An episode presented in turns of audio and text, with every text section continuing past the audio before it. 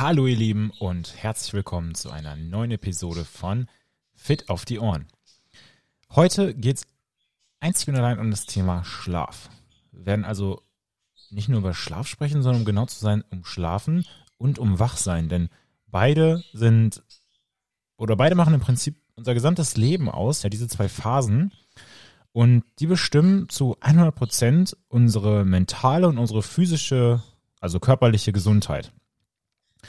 Aber wir werden nicht nur darüber sprechen, was jetzt zum Beispiel super nützlich ist, um den Schlaf zu verbessern, sondern wir werden auch darüber sprechen, wie wir einfach ein besserer Schläfer werden, wie wir besser einschlafen, wie wir unseren Schlaf am besten timen sollen und wie wir auch vielleicht eine bessere Schlafqualität äh, erreichen, weil letzten Endes bringt es dir auch nichts, wenn du dann selbst neun Stunden im Bett liegst und morgens trotzdem geredet bist.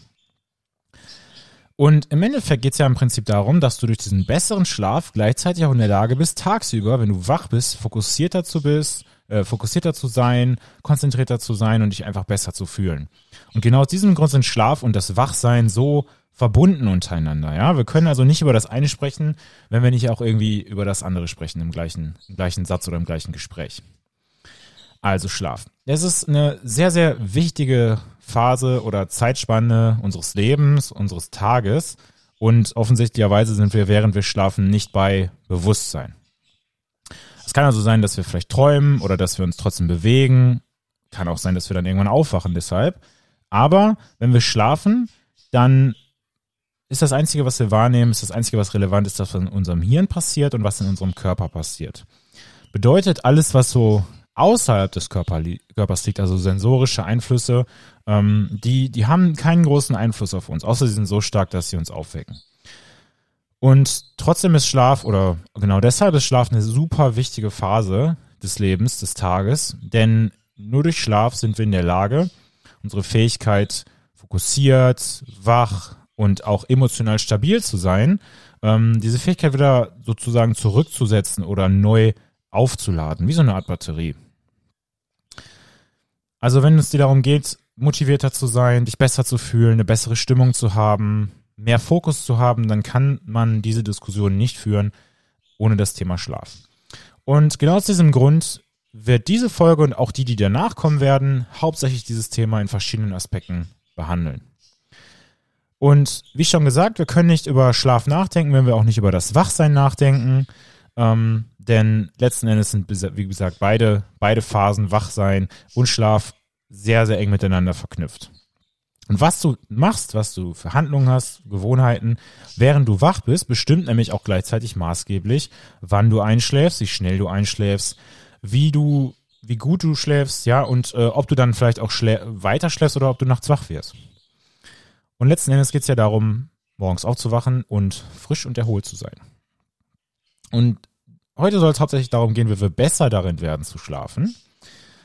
Und als allererstes möchte ich einmal klarstellen, dass es natürlich sehr, sehr viele Informationen da draußen über das Schlafen gibt. Und wir werden versuchen, alle Aspekte, die irgendwie relevant sind, so ein bisschen zu behandeln. Also ähm, auch so Dinge wie die verschiedenen Schlafphasen oder Schlafspindeln, äh, Melatonin, Träume. Aber ich denke, besonders wichtig ist, dass es erstmal, erstmal darum geht, eine, eine Basis zu schaffen, eine gewisse Regelmäßigkeit zu schaffen. Ja, und das ist nämlich das, was den meisten Menschen fehlt, egal ob es jetzt das Thema Schlaf ist oder vielleicht zum Beispiel Ernährung oder das Training. Und die meisten Menschen wissen nicht so ganz, wie sie es hinbekommen, konstant und regelmäßig guten Schlaf zu haben. Und um ehrlich zu sein, gehe ich davon aus, dass viele von den Zuhörern oder zumindest viele von den Menschen, weil die meisten, die das hier hören, sind ja eh schon gesundheits- und fitnessbewusst, aber zumindest viele von den Menschen da draußen schaffen es nicht, selbst einen sieben Stunden Schlaf zu bekommen, und zwar wirklich guten Schlaf, ähm, so dass sie dann morgens aufwachen und auch irgendwie erholt sind. Also so erholt, dass du dich wirklich fühlst, hey, ich kann richtig angreifen, der Tag, der wird gut. So dass du das Gefühl hast, ich kann jede Aufgabe meistern, ich kann mich konzentrieren, ich habe nicht diesen Brain Fog, da habe ich übrigens auch in der letzten Folge drüber gesprochen, das hat ja auch zum Beispiel mit dem Training zu tun. Und wir wollen natürlich letzten Endes auch nicht diese Dips haben, also diese, diese, diese Motivations- oder Energielöcher, zum Beispiel dieses Mittagstief, das ist ja sehr bekannt. Und äh, ich spreche mich natürlich nicht davon frei, auch ich habe natürlich mal Probleme beim Schlafen. Jetzt ist natürlich die Frage, wie oft ist das so? Ist das jede Nacht so? Ist das jede dritte Nacht so? Oder vielleicht jede fünfte Nacht? Oder immer von Sonntag auf Montag, wenn ich vielleicht ähm, am Wochenende andere Schlafgewohnheiten an den Tag gelegt habe.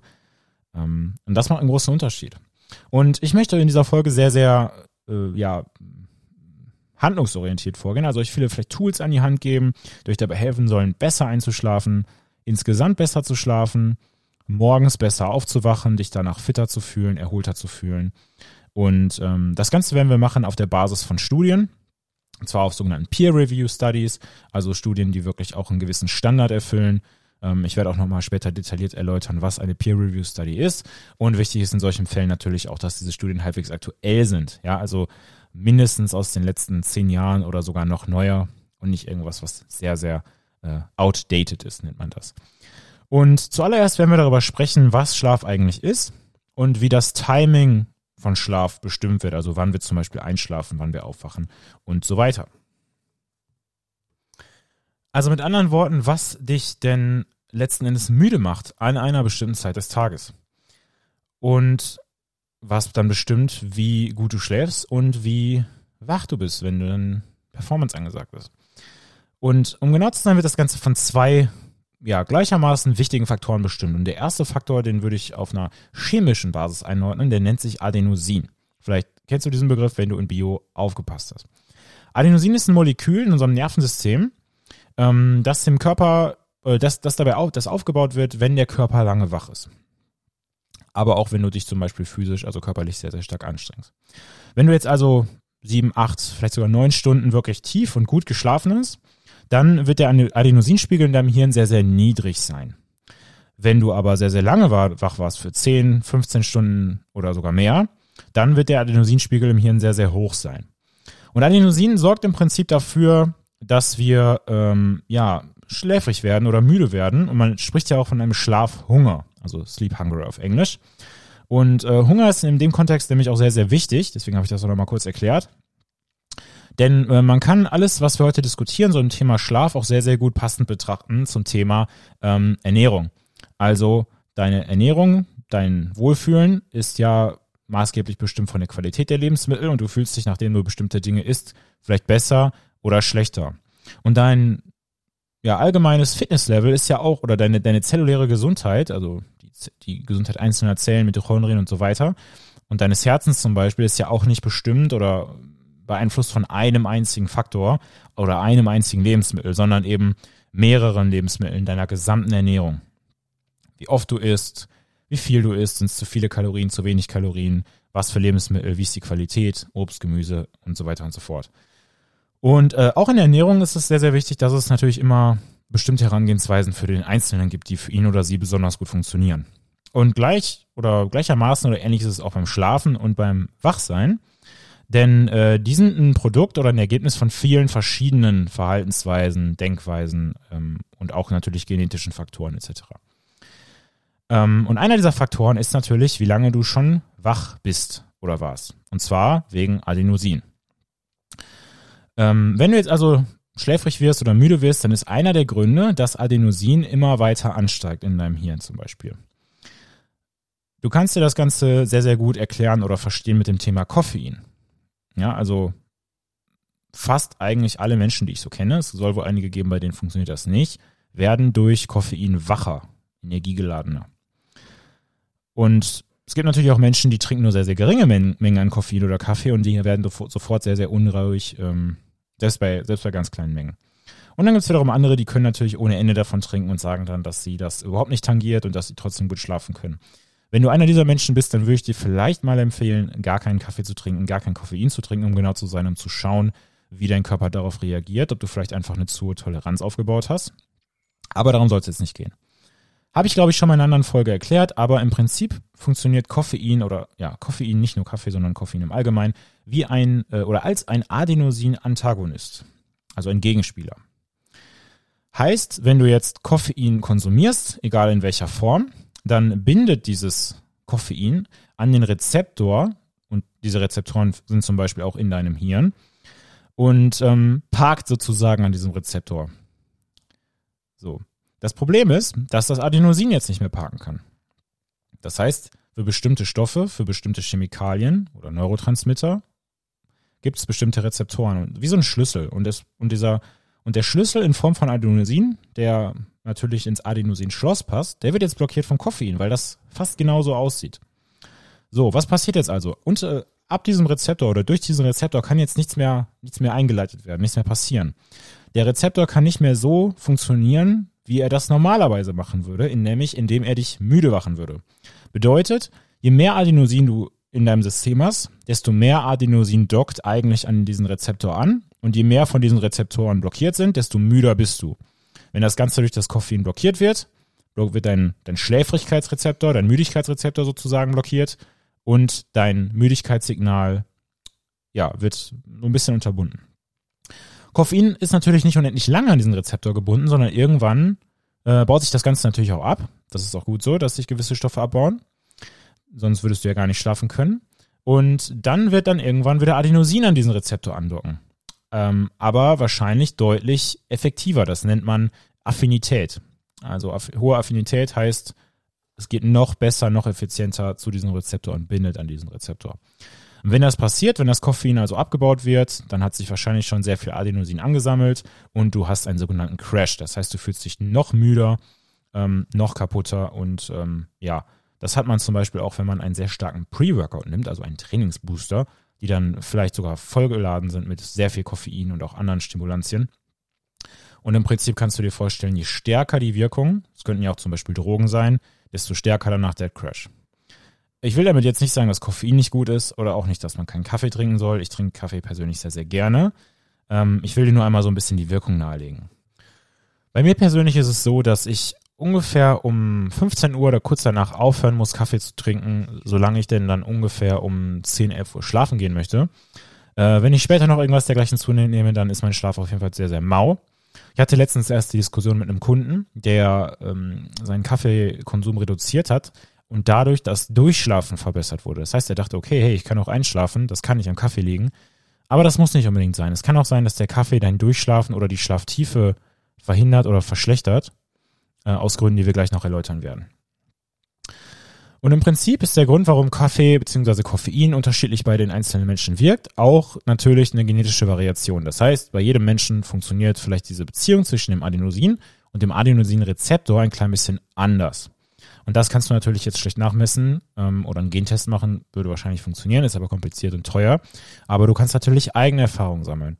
Du musst einfach selber rausfinden und entscheiden, ob die Dinge, die du machst, vielleicht gut oder schlecht sind und ob du Koffein gut oder schlecht tolerierst. Wann du vielleicht aufhören solltest, Kaffee zu trinken und ähm, was du tun musst, damit du eben einfacher und besser einschläfst. Das Problem ist halt, manche Menschen, je ungesünder sie werden, desto ja, desto, desto schlechter wird sozusagen ihre Fähigkeit einzuschätzen, was ihrem Körper gut tut und was nicht was, was Menschen häufig, häufig gesagt bekommen, die zum Beispiel, die sich zum Beispiel sehr gut ernähren und dann sagen, wenn ich jetzt Pizza oder was auch immer esse, dann geht's mir nicht gut, dann kriegen die immer zu hören, ey, dein Körper kann sich da gar nicht mehr dran gewöhnen oder der, der verträgt nicht mal das mehr, das ist doch nicht gut.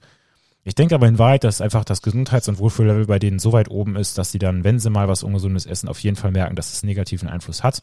Wohingegen bei Menschen, die konstant eine sehr, sehr ungesunde Ernährung oder einen ungesunden Lebensstil haben, eher die Schwelle eh schon so weit unten ist, dass es dann dadurch nicht viel schlechter wird. Ähm, zurück zum Kaffee. Du musst also selber rausfinden, was für dich funktioniert und was nicht, aber wenn der Kaffee deinen Schlafrhythmus beeinflusst, dann ist das nicht gut. Wenn du der Meinung bist, dass du spät abends noch Kaffee trinken kannst, dann kann das durchaus so sein. Es könnte aber auch einfach sein, dass du eine sehr hohe Toleranz aufgebaut hast und dass du eigentlich generell den ganzen Tag müde bist. Nur mal so drüber nachdenken. Kaffee im Speziellen, aber auch Koffein haben äh, viele gesundheitliche Benefits. Nicht nur, gibt auch Nachteile. Ähm, für den Einzelnen und ab gewissen Mengen kann es natürlich auch ungesund oder problematisch werden. Ja, zu viel Koffein kann deinen Blutdruck erhöhen, aber Koffein erhöht zum Beispiel auch ein Molekül, einen sogenannten Neuromodulator, den äh, wir Dopamin nennen. Den äh, hatte ich eigentlich in der ersten Episode äh, diskutiert oder erklärt. Die hat leider nicht so ganz hingehauen mit dem Ton und der Qualität und so weiter. Und aus diesem Grund äh, wird das die Folge nach dieser Folge sein. Also freu dich drauf, da werde ich dir erklären, wie Dopamin und andere Neuromodulatoren funktionieren. Aber im Prinzip zusammengefasst ist Dopamin hauptsächlich dafür verantwortlich, dass wir uns gut fühlen, dass wir motiviert sind, dass wir ähm, Energie haben. Und Dopamin ist außerdem verbunden beziehungsweise verwandt zu einem äh, anderen Modulator, der nennt sich Epinephrin äh, oder Norepinephrin oder auch bekannt als Adrenalin, äh, der uns Energie gibt. Um genau zu sein, ist Epinephrin ähm, ein, ein Produkt, ein Ergebnis von Dopamin. Das heißt, es wird daraus hergestellt, im Körper hergestellt. Und jetzt nochmal zurück zum Müde sein, zum Schläfrigsein. Im Prinzip ist Müde sein halt getrieben durch das Adenosin, zumindest auf normale Art und Weise. Und das Koffein, das verhindert, dass das Adenosin in, ja, in, in, in Wirkung treten kann, in Action treten kann, weil es eben diesen Rezeptor blockiert. Und aus diesem Grund gibt uns Koffein das Gefühl, dass wir Energie haben. Es erhöht unsere Dopaminlevel, aber manche Menschen können es eben nicht so gut tolerieren wie andere. Wie gesagt, finde es selbst heraus, hör auf deinen Körper. Man kann sich da leider auch nicht so sehr auf die Studien verlassen, denn es gibt ziemlich große Variationen. Ähm, man kann auf jeden Fall sagen, oder das Einzige, was ich jetzt sagen kann, ist, ähm, dass du das wirklich ja, selbst rausfinden musst. Aber ich bin der Meinung, abseits der Studien und der Fakten, man sollte ab einem gewissen, ab einer gewissen Uhrzeit keinen Kaffee mehr trinken. Und äh, wenn man zum Beispiel einen, einen Tracker hat, sowas wie ein Ora-Ring oder ein Whoop oder eine etwas bessere Fitnessuhr, dann wird ihr dir vielleicht sagen können, wie tief deine Schlafphasen und so weiter sind. Und ich denke, wenn du Kaffee ähm, insgesamt oder Koffein weniger zu dir nimmst und auch weniger oder, oder, oder eher aufhörst, den Kaffee zu trinken, dann wird dein Schlaf davon profitieren. Und inwiefern er davon profitieren wird, das äh, werden wir gleich noch besprechen. So, ähm, also du siehst, es gibt eigentlich bei nichts, nichts auf der Welt so eine richtige One-Size-Fits-All-Empfehlung, also eine Empfehlung für alle, ja, und vor allem, wenn ich mich jetzt hier hinsetze oder stehe und ich sage dir, du darfst keinen Kaffee mehr trinken oder ab der und der Uhrzeit, dann wirst du dir wahrscheinlich denken, okay, das klingt ziemlich uncool, ich mag Kaffee gerne und ich werde es nicht machen. Deswegen mach das für dich, was da, mach das, was für dich funktioniert, wenn du unzufrieden mit dem Hier und Jetzt bist, mit deinem Schlaf, deinem Wohlbefinden, dann kannst du drüber nachdenken. So. Ähm, also, Adenosin sorgt im Prinzip dafür, dass wir diesen Schlafhunger aufbauen. Das ist, äh, das habe ich ja gerade schon erklärt. Kannst du dir so ein bisschen vorstellen, wie als äh, wenn wir, wenn wir sehr, sehr satt sind, dann haben wir ja keinen Hunger. Und, und andersrum, wenn wir dann zum Beispiel lange fasten für eine lange Zeit, dann sind wir sehr, sehr hungrig. Und in dem Fall haben wir dann auch hohe Adenosinwerte und die docken dann an die Rezeptoren an und wir werden müde und schlafen ein. Ich würde dir das nicht empfehlen, aber so rein theoretisch als Experiment, wenn du, sagen wir mal, vier Stunden länger wach bleibst, als du eigentlich wach bleiben, wach bleiben würdest oder ins Bett gehen würdest, ähm, dann wirst du natürlich merken, dass du sehr, sehr müde wirst. Und der Grund dafür ist hauptsächlich, dass Adenosin und die Level an Adenosin, Adenosin deutlich höher sind, weil du eben einfach vier Stunden länger aufgeblieben bist. Wenn du jetzt also schon mal eine ganze Nacht durchgemacht hast, dann passiert was Interessantes, nämlich dass du, wenn dann irgendwann wieder der Morgen anbricht, plötzlich wieder wach wirst oder wacher wirst und, und motivierter wirst. Aber das, obwohl Adenosin eigentlich die ganze Nacht angestiegen oder aufgebaut wurde, angestiegen ist oder aufgebaut wurde. Und wie kann das sein?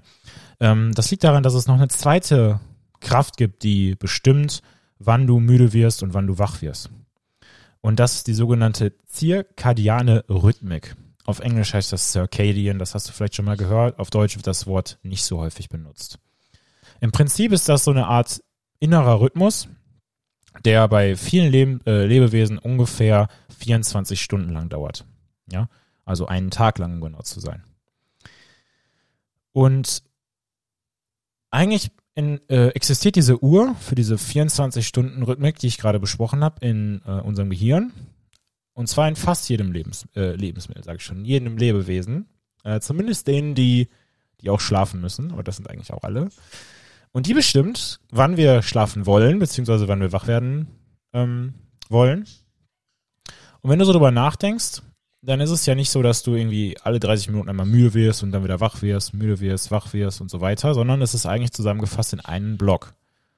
Und normalerweise dauert dieser Block ungefähr sechs bis zehn Stunden. Und das gibt es natürlich auch wieder Unterschiede. Manche Menschen wachen, ähm, äh, wachen eher auf, manche Menschen sind eher so diese Nachteulen, um genau zu sein, würde man das aber eher Wölfe nennen, zumindest laut äh, Dr. Broyce. Und ähm, natürlich ist auch abhängig davon, wie lange wir letzten Endes schlafen müssen. Wir werden auch später noch darüber sprechen, wie du schauen kannst, wie genau du deinen Schlafbedarf definierst und wie du dich vielleicht davon erholen kannst, wenn du mal zu wenig geschlafen hast. Und dieser Block, dieser Schlafblock, der halt in jedem 24-Stunden-Rhythmus immer wieder vorkommt, der wird von verschiedenen Faktoren beeinflusst. Die, der wichtigste Faktor in dem Fall ist, dass du, ähm, wann du, wann du einschläfst und wann du aufwachst, ist eigentlich das Licht. Um genau zu sein, ist es das Sonnenlicht. Und ich kann wirklich nicht betonen, wie wichtig es ist und wie einflussreich das Licht, die Beziehung ist zwischen dem Licht und deinem Schlafbedürfnis und deiner Schlafqualität auch. Und es ist eigentlich total simpel und es ist auch ziemlich simpel, dieses Problem zu lösen, wenn du damit ein Problem hast. Aber viele Menschen machen daraus eine ganz komplizierte Sache und äh, fokussieren sich da auf zu viele Kleinigkeiten. So. Also wollen wir einmal durchgehen, ähm, wie wir, wie wir das Ganze, mit, was so in deinem Hirn und deinem Körper funktioniert, in so einem 24-Stunden-Tag abläuft. Fangen wir mal mit dem Aufwachen an. Also relativ egal, wie gut du geschlafen hast, also ob du die ganze Nacht wach warst oder wie ein Baby geschlummert hast, ähm, wirst du, wirst du wahrscheinlich irgendwann aufwachen, so grob um die Zeit, wenn die Sonne aufgeht. Ja, nicht genau, wenn die Sonne aufgeht, das ist ja auch immer abhängig von der Jahreszeit, aber so plus minus ungefähr eine Stunde oder zwei, vielleicht drei Stunden davor oder danach, je nachdem. Äh, es gibt natürlich auch Leute, die Schichtarbeit haben oder jemanden, der reisen muss oder viel reist, dann Jetlag hat und sowas. Ja, da werden wir dann ähm, später drauf eingehen. Aber für die meisten Menschen ist es so, dass die ungefähr aufwachen, wenn die ähm, Sonne aufgeht. Und wenn wir das tun, dann sind die Adenosin-Level, die wir gerade besprochen haben, niedrig, weil du eben in, hoffentlich gut geschlafen hast. Trotzdem gibt es irgendwie ein internes Signal von unserem Körper, von unserem System, das dem Körper sagt, jetzt wärst du wach, selbst wenn das Adenosin hoch wäre. Und ich hatte eigentlich schon darüber gesprochen, kommt dann in der nächsten Folge nochmal äh, über das Thema Neuromodulatoren und Neurotransmitter. Aber was wir noch nicht genau definiert haben, ist das Thema Hormone. Per Definition ist ein Hormon eine Substanz oder eine Chemikalie, die in einem Organ freigesetzt wird und dann in einem anderen Organ oder einer anderen Stelle in deinem Körper oder deinem Nervensystem handelt, beziehungsweise etwas auslöst, etwas, ja, verändert. Wenn du also morgens aufwachst, dann wachst du auf aus einem ganz bestimmten Grund, beziehungsweise durch ein ganz bestimmtes Hormon, und das ist Cortisol, das von deinen Nebennieren ausgeschüttet wird.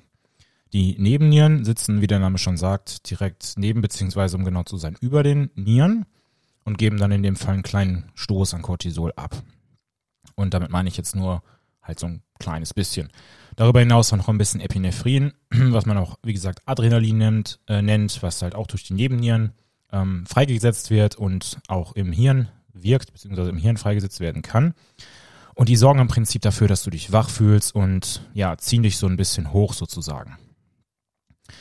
Im besten Fall natürlich, weil du einfach von alleine aufwachst, aber in der Regel ist es dann eher vielleicht der Wecker und diese Hormone sorgen dann zum Beispiel dafür, dass dein Puls sich beschleunigt, dass deine Muskeln ja, kontrahieren können, also sich anspannen können. Also dein Körper kommt so ein bisschen auf Betriebstemperatur und das bedeutet im Prinzip ein höherer Puls und ein bisschen höhere Muskelspannung. Also so viel wie, okay, ich fange jetzt an, mich zu bewegen. Und es ist sehr, sehr wichtig, dass das Cortisol, beziehungsweise dieser Puls an Cortisol früh am Tag kommt. Oder beziehungsweise zumindest früh in der Phase, wo du wach bist. Also wenn jetzt jemand erst um 8 Uhr abends aufsteht, dann ist es natürlich was anderes. Aber im allerbesten Fall und auch am gesündesten ist definitiv, wenn Cortisol früh morgens am Tag ausgeschüttet wird und dass das zusammen passiert mit dem Aufwachen. Denn das äh, setzt eine Kaskade an weiteren ja, Prozessen in, in, in Lauf. Und die sind alle sehr eng miteinander vernetzt. Du hast wahrscheinlich schon mal davon gehört, dass Cortisol das Stresshormon äh, ist, dass es in ja, Verbindung zu Stress steht. Und äh, natürlich ist es so, dass wir, wenn wir so durch den Tag gehen, dass wir verschiedene Stressoren, so nennt man das, erleben. Verschiedene Ereignisse, die zum Beispiel dazu führen, dass wir kurzzeitig ja einen Schreck kriegen, wach fühlen, in, in Alarmbereitschaft gehen sozusagen. Also wenn du zum Beispiel siehst, dass ähm, jemand in dein Auto gefahren ist oder du hast einen verpassten Anruf von jemandem ähm, und denkst, irgendwas Schlimmes passiert. Oder, oder, oder. Also irgendwas, wobei wir uns erschrecken. Ob das jetzt dann letzten Endes passiert äh, oder auch nicht. Und äh, neben dem Cortisol werden außerdem Norepinephrin und Epinephrin, also Adrenalin, ausgeschüttet. Und ähm, eben auch über den Tag verteilt immer mal wieder Cortisol, je nachdem, was dir so passiert und wie du auch damit umgehst. Es gibt aber halt, abgesehen von diesem Stress, der natürlich auch zu viel werden kann, diesen Stoß an Cortisol am Morgen. Und der ist nicht nur normal, sondern sogar extrem wichtig. Um genau zu sein, kann man sogar bei Menschen, die sehr erschöpfte Nebennieren haben oder chronisch gestresst sind, sehen, dass die am Morgen eben kein Cortisol, keine Cortisolausschüttung haben und das ist kein gutes Zeichen. Also bei normalen, gesunden Individuen gibt's morgens diesen Ausstoß an Cortisol, denn das äh, macht dich auch wach und sorgt dafür, dass du einsatzbereit wirst, dass du dich bewegen kannst und willst und dass du eben deiner Arbeit oder deinem Tag nachgehen möchtest, sei es jetzt für fürs Lernen, für soziale Beziehungen, fürs Training. Was aber eben auch passiert, wenn morgens dann das Cortisol ausgeschüttet wird, beziehungsweise wenn das Cortisol das erste Mal ausgeschüttet wird, ist, dass du so eine Art Timer in deinem Körper aktivierst, der dein, deine Organe und dein Nervensystem beeinflusst. Und dieser Timer bestimmt im Prinzip, wann dann später ein anderes Hormon, nämlich Melatonin, das Schlafhormon, freigesetzt wird. Und das wird von einer bestimmten Hirnregion freigesetzt. da äh, werden wir gleich drüber sprechen. Und äh, wenn du also morgens aufwachst und diesen ersten Anstieg an Cortisol erlebst, dann im Prinzip wird erst dieser Timer aktiviert. Und das sind so, sogenannte zelluläre Timer oder zelluläre Uhren, die eben durch verschiedene Prozesse oder verschiedene Organe in unserem Körper miteinander korrelieren bzw. untereinander ja organisiert und gesteuert werden. Und das Melatonin wird dann ungefähr 12 bis 14 Stunden nach diesem Cortisolausstoß äh, ja, produziert, begonnen zu produzieren und kommt dann langsam auf seinen Höhepunkt. Und das macht die Zirbeldrüse. Dieses Schlafsignal, das sorgt dann im Prinzip dafür, dass Melatonin, Melatonin freigesetzt wird von der Zirbeldrüse. Und zwar nur von diesem einen Organ, wenn man das so nennen kann im Körper. Und solange du jetzt nicht Melatonin als Supplement oder Nahrungsergänzungsmittel nimmst, ist die Zirbeldrüse der einzige Ort im Körper, wo Melatonin gebildet werden kann. Um genau zu sein, sitzt die Nähe des vierten Ventrikels und äh, ist nicht sonderlich groß, eher so wie eine Erbse. Und es gab mal einen Philosophen, der hat gesagt, dass äh, die Zirbeldrüse der, der Ort wäre, wo unsere Seele, die menschliche Seele sitzen würde. Ähm, ob das jetzt so stimmt, mag ich mal zu bezweifeln, aber der Grund, warum er das gesagt hat, ist, dass es nur eine Zirbeldrüse gibt und von den meisten äh, Dingen, beziehungsweise hier, äh, ja, Dingen in unserem Körper gibt es zwei. Und äh, auch die Hirnhälften, die sind natürlich teilweise unterschiedlich, aber dennoch irgendwie auch teilweise gespiegelt. Das nennt man das bihemisphärische Modell. Und ähm, wie gesagt, die Zirbeldrüse davon gibt es nur eine. Und es ist auch das einzige Organ, was eben Melatonin herstellt und das uns dann letztendlich müde macht und uns auch schlafen lässt. Und jetzt fragst du dich wahrscheinlich, hey, soll ich denn Melatonin nehmen? Ich nehme das schon. Ähm, ist das gut? Ist das schlecht? Äh, ich persönlich nehme es, muss ich gestehen, auch. Allerdings gibt es auch ein paar Probleme, auf die ich gleich nochmal kurz eingehen werde. Und ähm, bei, bei Kindern bzw. Babys wird das Melatonin nicht nur ausgeschüttet kurz äh, 12 bis 16 Stunden nachdem wir, nachdem wir wach werden, also im Prinzip abends, ähm, sondern fast den ganzen Tag lang. Also den ganzen Tag und die ganze Nacht. Und ähm, entweder das Ganze wirklich so ganz konstant oder so, ja, stoßweise, sage ich mal, aber es ist schon eine gewisse Regelmäßigkeit zu erkennen. Und ähm, das Melatonin sorgt dann dafür, dass einige andere Hormone, die ähm, ja äh, für, für unsere Entwicklung wichtig sind, äh, unterdrückt werden, beziehungsweise beeinflusst werden. Um es genau zu sagen, kannst du also durch, den, durch die Einnahme von Melatonin die, den Verlauf der Pubertät ändern. Also achte darauf, was du deinem Kind gibst, ob du es vielleicht selber nimmst. Sprich natürlich immer mit einem Experten, ähm, auch wenn du jetzt irgendwie was äh, wegnimmst oder ähnliches. ähm, das kann ich dir nur raten. Aber dieser, dieser zyklische Ausstoß von Melatonin, also das regelmäßige Ausstoßen nur abends, das korreliert eben damit, dass wir dann letzten Endes aus der Pubertät austreten und erwachsen werden. Also ab dem Moment, wo wir nur noch Melatonin am Abend ausschütten, da geht dann praktisch der, äh, da startet dann richtig der Übergang von der Pubertät hin ins Erwachsenenalter. Natürlich ist es jetzt letzten Endes nicht nur das Melatonin, sondern auch das gesamte Nervensystem und viele andere Hormone, die eine Rolle spielen. Aber man kann schon sagen, dass ähm, Melatonin im Prinzip ja die Pubertät und die menschliche Entwicklung sehr, sehr stark beeinflussen kann und deswegen eventuell problematisch ist. Ähm, aber selbst wenn du schon mit der Pubertät durch bist, dann könnte es immer noch potenzielle Einflüsse haben. Mm, aber welche Vor- und Nachteile das Ganze hat, werde ich jetzt einmal kurz erklären. So. Der, der häufigste Grund ist im Prinzip, dass die, dass die meisten Menschen, die Melatonin nehmen, nicht durchschlafen, wenn sie es nehmen. Da gibt es aber gewisse Mittel, Mittel und Wege. Und wenn sie dann nicht durchschlafen, dann wachen sie vielleicht so drei bis fünf Stunden später auf und dann können sie nicht mehr so gut einschlafen. Und was auch ein Problem ist, ähm, Früher konntest du Melatonin eigentlich gar nicht in Deutschland kaufen oder nur in sehr geringen Mengen oder verschrieben vom Arzt in der Apotheke. Und heute kannst du es auch einfach so bestellen, aber die Mengen werden zumindest dosiert. In Amerika gibt es schon sehr viel länger. Und in Amerika werden natürlich auch immer mal wieder die, die Mittel untersucht und da läuft alles ein bisschen anders. Aber das Problem ist, dass ähm, Also erstens die Tatsache, dass Melatonin halt ein Hormon ist und es werden fast nie Hormone so einfach so über der Ladentheke verschrieben, außer eben in der Apotheke mit Rezept. Ähm, aber das ist legal. Und äh, das andere Problem, das gibt es zum Beispiel Infos zu in dem Buch äh, Why We Sleep von Matt Walker, ist, dass äh, das Melatonin, was du so over the counter, also im normalen Laden, so nennt man das, äh, kaufen kannst, einen sehr, sehr großen Range hat. Das bedeutet, es könnte nur 15% von dem Melatonin enthalten sein, das tatsächlich deklariert ist. Es könnte aber auch sein, dass es deutlich mehr ist. Und selbst wenn du jetzt ein relativ gering dosiertes Melatonin nimmst, von ich sag mal nur einem Milligramm, dann ist das immer noch deutlich, deutlich mehr, als dein Körper eigentlich selber herstellen würde. Es könnte aber auch sein, dass es viel, viel mehr da drin ist und dann hast du eine extrem starke Überdosis. Also es gibt ein paar potenzielle Alternativen, auf die wir dann später eingehen werden. Und ähm, ich persönlich, das ist jetzt absolut keine Werbung, ich äh, nutze die, die Melatonin- oder More Sleep-Tabletten äh, von, von More Nutrition. Und die werben damit, dass sie ein höherwertiges Melatonin haben aus europäischer Produktion, wo dann eben erstens eine gewisse, ein gewisser Teil des Melatonins auch zeitversetzt freigesetzt wird, was natürlich dann diesen, dieses Problem mit dem Nachtsaufwachen eventuell verhindern kann. Und zum anderen ist dann hoffentlich gewährleistet, dass die Menge wenigstens standardisiert ist und dass es auch nicht zu hoch dosiert und enthält noch ein, zwei andere sinnvolle Stoffe. Aber es gibt auch halt andere Dinge, die man tun kann. Und da du jetzt weißt, dass Cortisol und Melatonin miteinander in Verbindung stehen, könnten wir uns zum Beispiel mal dem Cortisol zuwenden. Na, wenn du jetzt zum Beispiel in einer Höhle leben würdest, die komplett finster ist, ohne, ohne jegliches Licht, oder wenn du irgendwo leben würdest, wo es extrem hell ist ähm, und nie Dunkelheit herrscht, dann würde der Rhythmus von Melatonin und äh, Cortisol trotzdem weiterlaufen. Das heißt, du hast ein, ähm, ja, einen Anstieg morgens, ne, und dann wird das Cortisol so langsam abfallen und dann hättest du den Anstieg von Melatonin 12 bis 14 Stunden später. Weil diese internen Systeme des Körpers, die sowohl auf dem Nervensystem als auch auf anderen Hormonen basieren, also hormonell und neural, ähm, auch funktionieren ohne externe Einflussnahme. Ja, wie gesagt, die Episode, die ich jetzt danach hochladen werde, über das Nervensystem. Da äh, sprechen wir dann unter anderem über die Themen Empfindung und Wahrnehmung. Das sind zwei verschiedene Dinge. Ähm, aber ein sehr, sehr wichtiger Punkt in der Wahrnehmung, Entschuldigung, in der Empfindung ist, dass wir ähm, Licht wahrnehmen.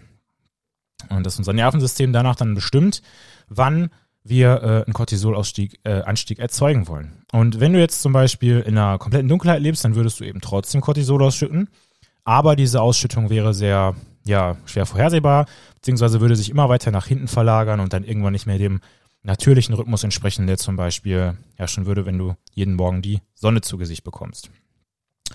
Und da sind wir nämlich auch schon beim genauen Punkt. Wenn du nämlich durch deine Augen Licht wahrnimmst, sodass Licht in deine Augen kommst, dann gibt es da gewisse Neuronen, also Nervenzellen, die äh, sogenannte retinale Ganglienzelle, die dafür verantwortlich ist oder beteiligt ist, dass morgens Cortisol ausgeschüttet wird. Du musst dir das natürlich nicht alles merken, wenn du denn nicht willst, aber diese retinale Gang, retinalen Ganglienzellen sind im Prinzip Neuronen, ähm, die ja direkt mit dem Hirn verbunden sind, also Hirnneuronen. Und die Retina, die ist also so gesehen ein Teil deines Gehirns. Um, äh, um genau zu sein, zwei Teile, weil du hast ja meistens auch zwei Augen. Ähm, nur dass die eben der einzige Teil des Hirns sind, der sozusagen außerhalb des Schädels ist. Und wenn jetzt Licht auf das Auge trifft oder das menschliche Auge trifft, dann werden bestimmte Teile dieser retinalen Ganglienzellen aktiv bzw. Äh, stimuliert und die nehmen dann eine bestimmte Art von Licht wahr. Und das wiederum sorgt dann dafür, dass die, ähm, der, äh, die, die, die zentrale Uhr sozusagen äh, mit Informationen versorgt wird. Und die hat jetzt auch einen komplizierten Namen. Die nennt sich Nucleus superchiasmaticus. Das nenne ich aber jetzt N, Entschuldigung, SCN. Das ist schneller. Also, klingt kompliziert, aber keine Sorge. Ähm, diese, diese Zellen in deinen Augen, die im Prinzip nur dann Licht wahrnehmen oder besser Licht wahrnehmen, wenn du deine Augen öffnest, die senden ein elektrisches Signal an diese zentrale Uhr in deinem Körper, den SCN. Und die haben wiederum Verbindungen zu fast allen Zellen bzw. Organen in deinem Körper. Und deswegen ist unglaublich wichtig, dass wir morgens bzw. generell Licht an diese zentrale Uhr bekommen oder an die Augen bekommen, damit wir dann Cortisol, Melatonin richtig timen können.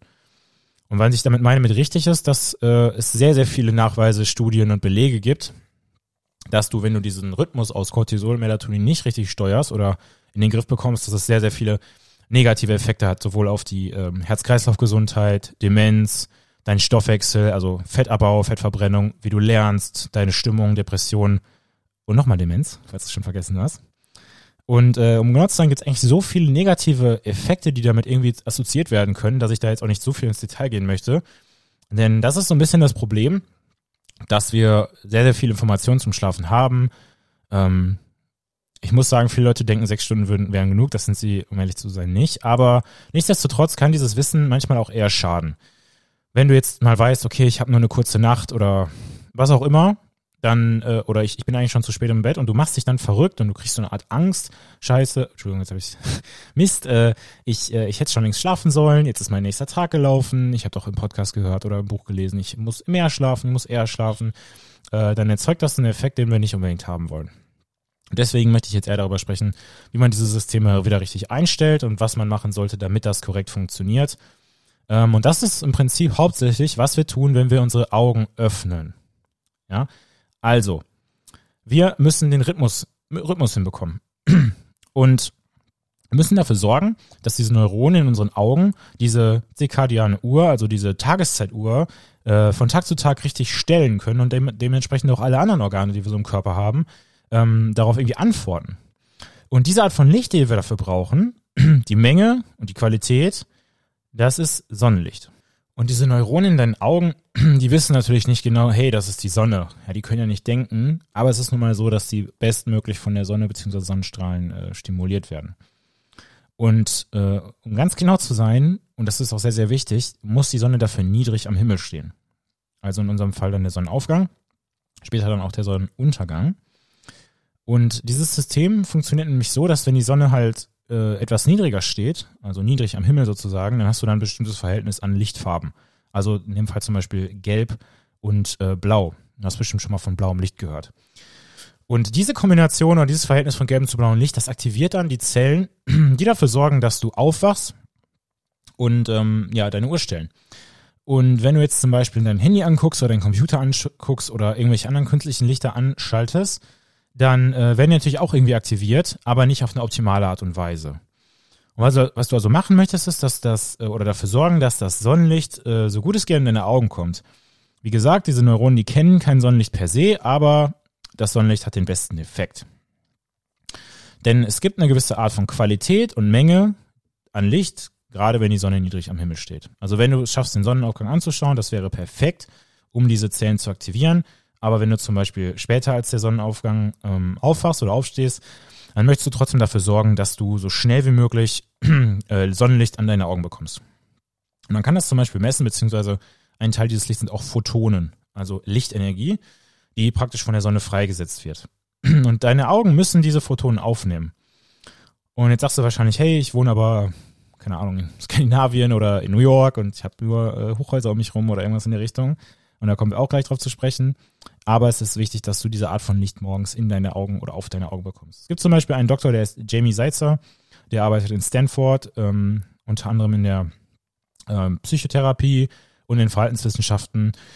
Und der ähm, sagt, beziehungsweise man kann es natürlich auch messen, dass äh, Licht, wenn es durch Fensterscheiben scheint, 50 mal weniger effektiv ist und 50 mal weniger ähm, ja, Lux, also Lichthelligkeit transportiert wird, als wenn du durch ein Fenster guckst, selbst auch durch eine Autoscheibe oder was auch immer. Es ist ein riesen Unterschied. So. Wenn du jetzt also nicht direkt den Sonnenaufgang beobachten kannst, entweder du hast keine Zeit, du stehst später auf oder was auch immer, versuchst einfach so schnell wie möglich, es muss auch nicht super lange sein, aber sobald die Sonne dann irgendwann zu weit oben am Himmel steht, also der Sonnenwinkel sich verändert hat, dann äh, verändert sich auch die Zusammensetzung des Lichts und kann damit nicht mehr so gut diesen Puls äh, oder Impuls an Cortisolausschüttung ähm, hervorrufen. Und das stellt sich leider raus, ist relativ schlecht, denn es ist wirklich extrem wichtig, dass wir diesen Puls an Cortisol zur richtigen Zeit bekommen. Ähm, spät wäre in dem Fall fast schon so irgendwas zwischen, ja, ähm, zwischen, ja, ich sag mal, neun bis zehn Uhr oder so in der Richtung.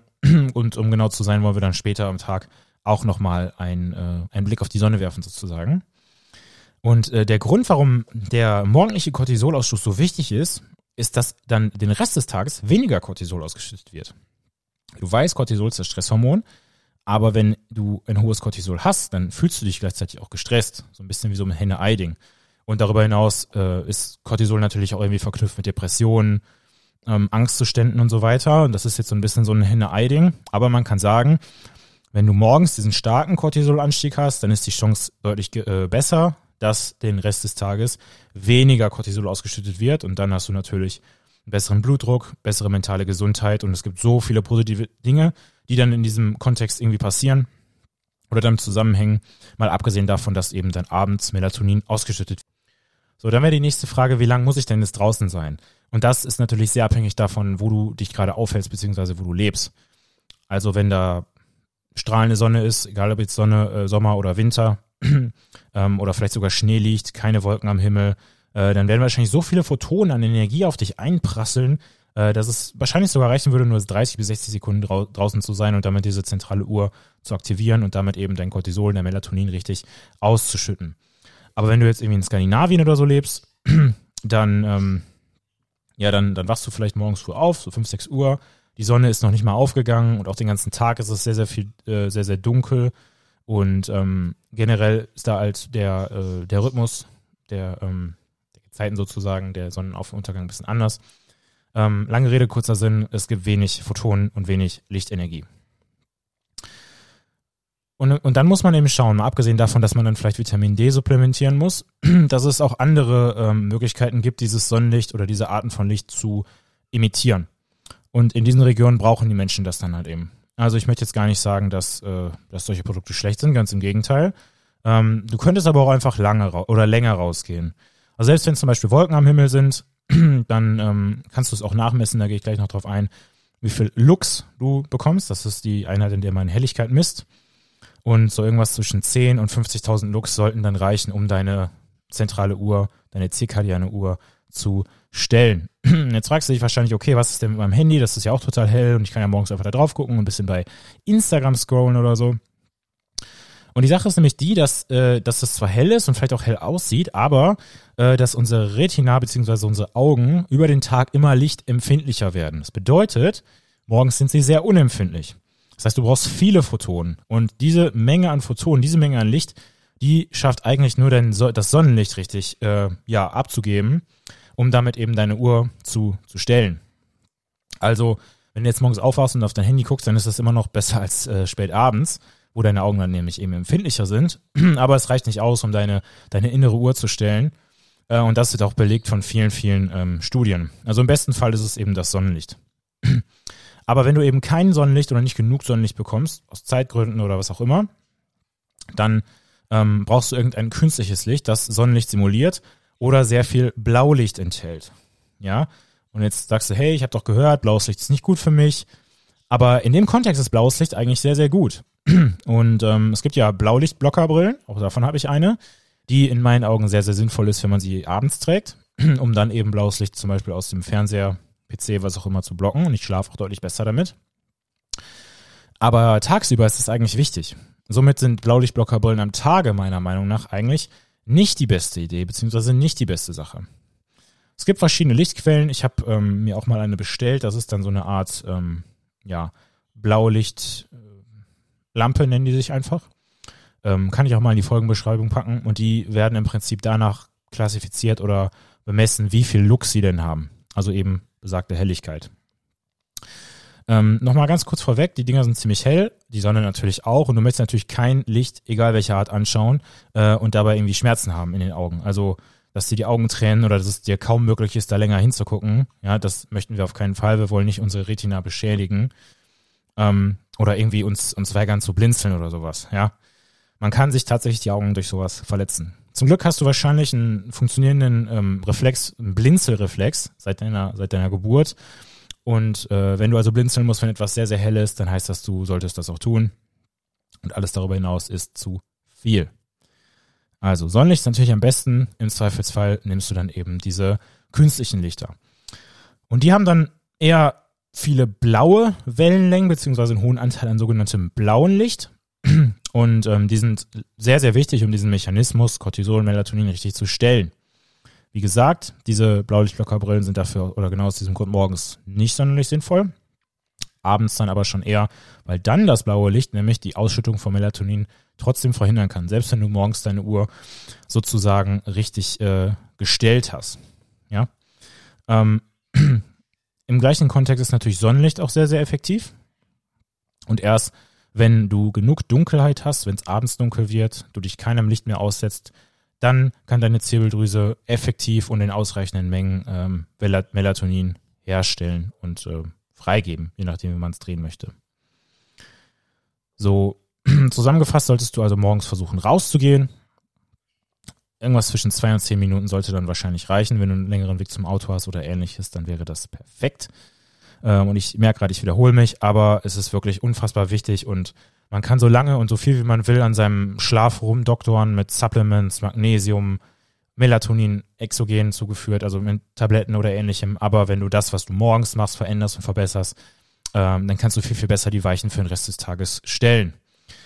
Ähm, diese, diese Sonnenlicht- oder Sonnenaufgangsuhren, die es gibt, die, ich nenne jetzt mal keine Marken, ähm, die funktionieren natürlich, die können einen relativ, ich sag mal, sanft wecken.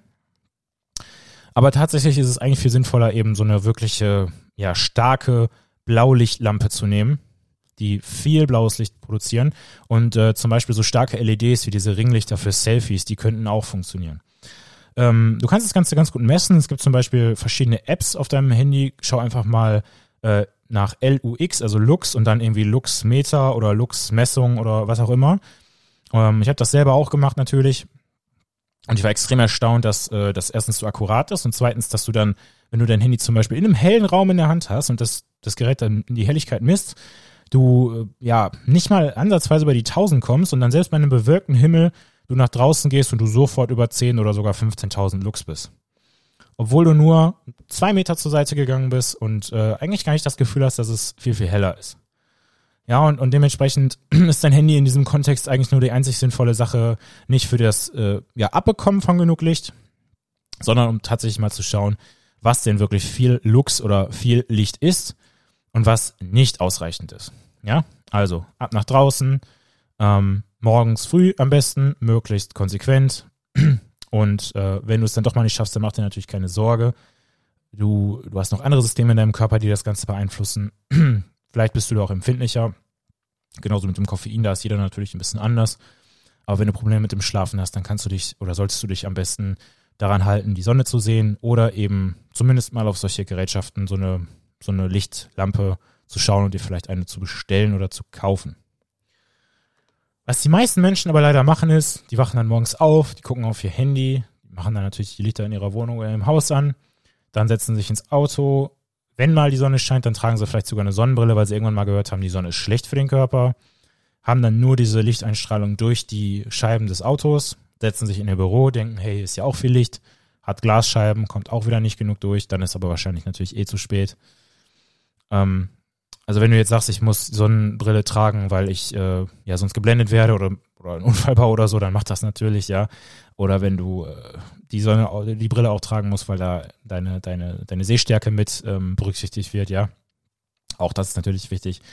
Aber man muss natürlich irgendwie verstehen, dass äh, die Retina und diese Zellen in deinen Augen eben auf das Licht reagieren. Du sollst nicht übertreiben, das muss nicht unglaublich hell sein. Du sollst auf deinen Körper hören, denke an die Signale mit dem Blinzeln aber im Prinzip ist einfach das Licht ein unfassbar wichtiger Taktgeber für den Körper. Und jetzt fragst du dich wahrscheinlich natürlich, was passiert denn mit Menschen, die blind sind oder sehr wenig sehen können?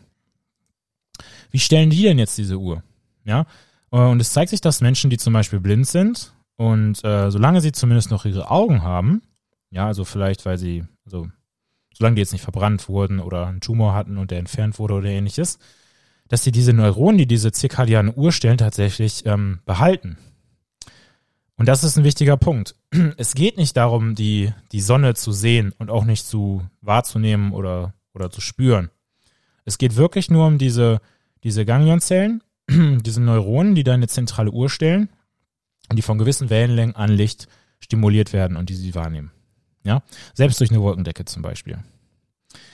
Also heißt das, du musst nicht die pralle Sonne am Himmel haben, um diesen Mechanismus auszulösen, sondern es reicht wirklich das Licht. Auch in der anderen Folge über das Nervensystem ähm, sprach ich, beziehungsweise werde ich sprechen über, über die, die Hirnaktivitäten bei blinden Menschen, was auch sehr interessant ist, aber da möchte ich jetzt nicht zu viel ähm, vor, vorwegnehmen. Wenn du dich jetzt also selber als Nachteule einschätzen würdest oder klassifizieren würdest, dann kann es natürlich sein, dass das einfach so deine Genetik ist. Aber wenn man dann zum Beispiel wieder auf das Buch von Dr. Broyce schaut oder auch andere Quellen, ähm, dann ist es eher so, dass die meisten Menschen, so 80 oder 90 Prozent waren das, glaube ich, wirklich ja normal sind, sage ich mal. Das sind dann sogenannte Bären, die einfach einen normalen Rhythmus haben.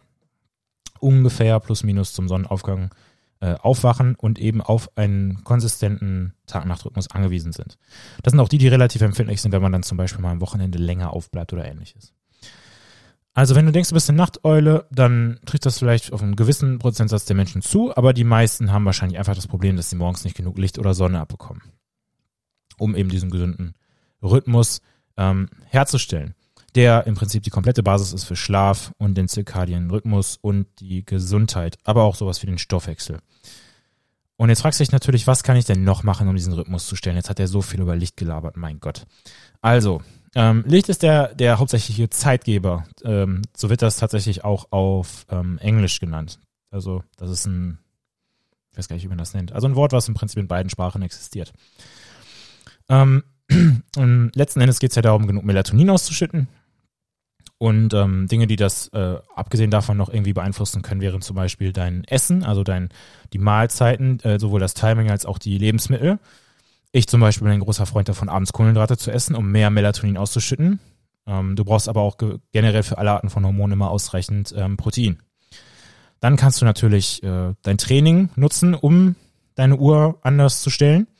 Und äh, gewisse, gewisse Drogen oder auch Koffein und andere Dinge natürlich, die haben auch irgendwie einen Einfluss darauf. Ja, jetzt keine illegalen Drogen oder so, aber auch, auch Medikamente und andere Dinge. Und ähm, der, der SCN, diese zentrale Uhr, die ist wirklich so der ausschlaggebende Punkt, verbunden unter anderem mit den, ähm, ja, mit den, mit den Zellen, die für das Wahrnehmen von, von, von Licht ja, zuständig sind. Da gibt es noch eine gewisse Art von Zellen, die nennen sich photosensitive Ganglienzellen, die etwas äh, später erst entdeckt wurden von äh, David Burson. Und die sind jetzt nicht so wichtig dafür, gewisse Dinge richtig zu sehen oder wahrzunehmen, aber eben um die Uhr, die körperliche Uhr zu stellen. Und jetzt rede ich immer noch über Licht, aber wenn du das Ganze mal vergleichst zum Beispiel, ich sag, ich stehe morgens auf, trinke einen Kaffee und trainiere, dann ist Licht anschauen mit diesen Zellen ungefähr 1000 bis 10.000 Mal so effektiv, um die äh, körperliche Uhr zu stellen. Also wenn du morgens trainierst und machst es drin im Dunkeln versus morgens trainieren und dabei die Sonne sehen, dann hat das so einen großen Einfluss darauf, wie gut du abends vielleicht ins Bett gehst bzw. schlafen kannst. Und damit dann eben auch den gesamten Rhythmus stellst. Jetzt aber noch ein paar weitere wichtige Tools. Jetzt hast du also diese Uhr, die im Prinzip ja in deinem Schädel sitzt und die diesen 24-Stunden-Rhythmus bestimmt und damit halt auch die anderen Organe und äh, Gewebe in deinem Körper beeinflusst. Aber es gibt noch eine andere äh, Struktur, die sehr, sehr wichtig ist. Und ich habe äh, leider nicht den deutschen, deutschen Begriff dafür gefunden. Nennt sich Intergeniculate Leaflet. Äh, das ist auch ein Teil des Hirns und ähm, auch nicht, nicht sonderlich groß. Und ähm, reguliert im Prinzip die, äh, die Uhr, unsere innere Uhr, in Bezug auf all die Dinge, die nichts mit Licht zu tun haben. Also sowas wie eben das Training oder das Essen. Und wenn du also den ganzen Tag müde bist und du hast Probleme einzuschlafen, dann ist natürlich, wie gesagt, die erste Instanz das Sonnenlicht. Aber äh, wenn du eher aufstehen möchtest oder tagsüber fitter sein möchtest, dann könntest du versuchen, gerade Krafttraining, das ist äh, recht effektiv, ähm, in, den eher, in die eher, eheren Morgenstunden ähm, zu legen. Also Sport bzw. Krafttraining am Morgen. Dann aber aufpassen auf die Intensität. Da habe ich in der letzten Folge drüber gesprochen. Wenn das Ganze zu, ich sag mal, heftig ausfällt, dann könnte es auch dazu führen, dass du dich schlechter konzentrieren kannst. Ja. Und wenn du zum Beispiel die Bewegung gerade am Morgen über, über längere Zeit ähm, durchziehst, eine gewisse Routine entwickelst, äh, dann wirst du feststellen, dass du nach einigen Tagen auch eher aufwachst, beziehungsweise es dir leichter fällt, eher aufzuwachen, weil diese Mechanismen ähm, dieses Intergeniculate Leaflets äh, angepasst werden, beziehungsweise in dem Fall dann optimiert werden. Aber Licht ist eben das Wichtigste. Darüber hinaus ist es nicht nur das Licht am Morgen, sondern auch das Licht am Abend, also der Sonnenuntergang.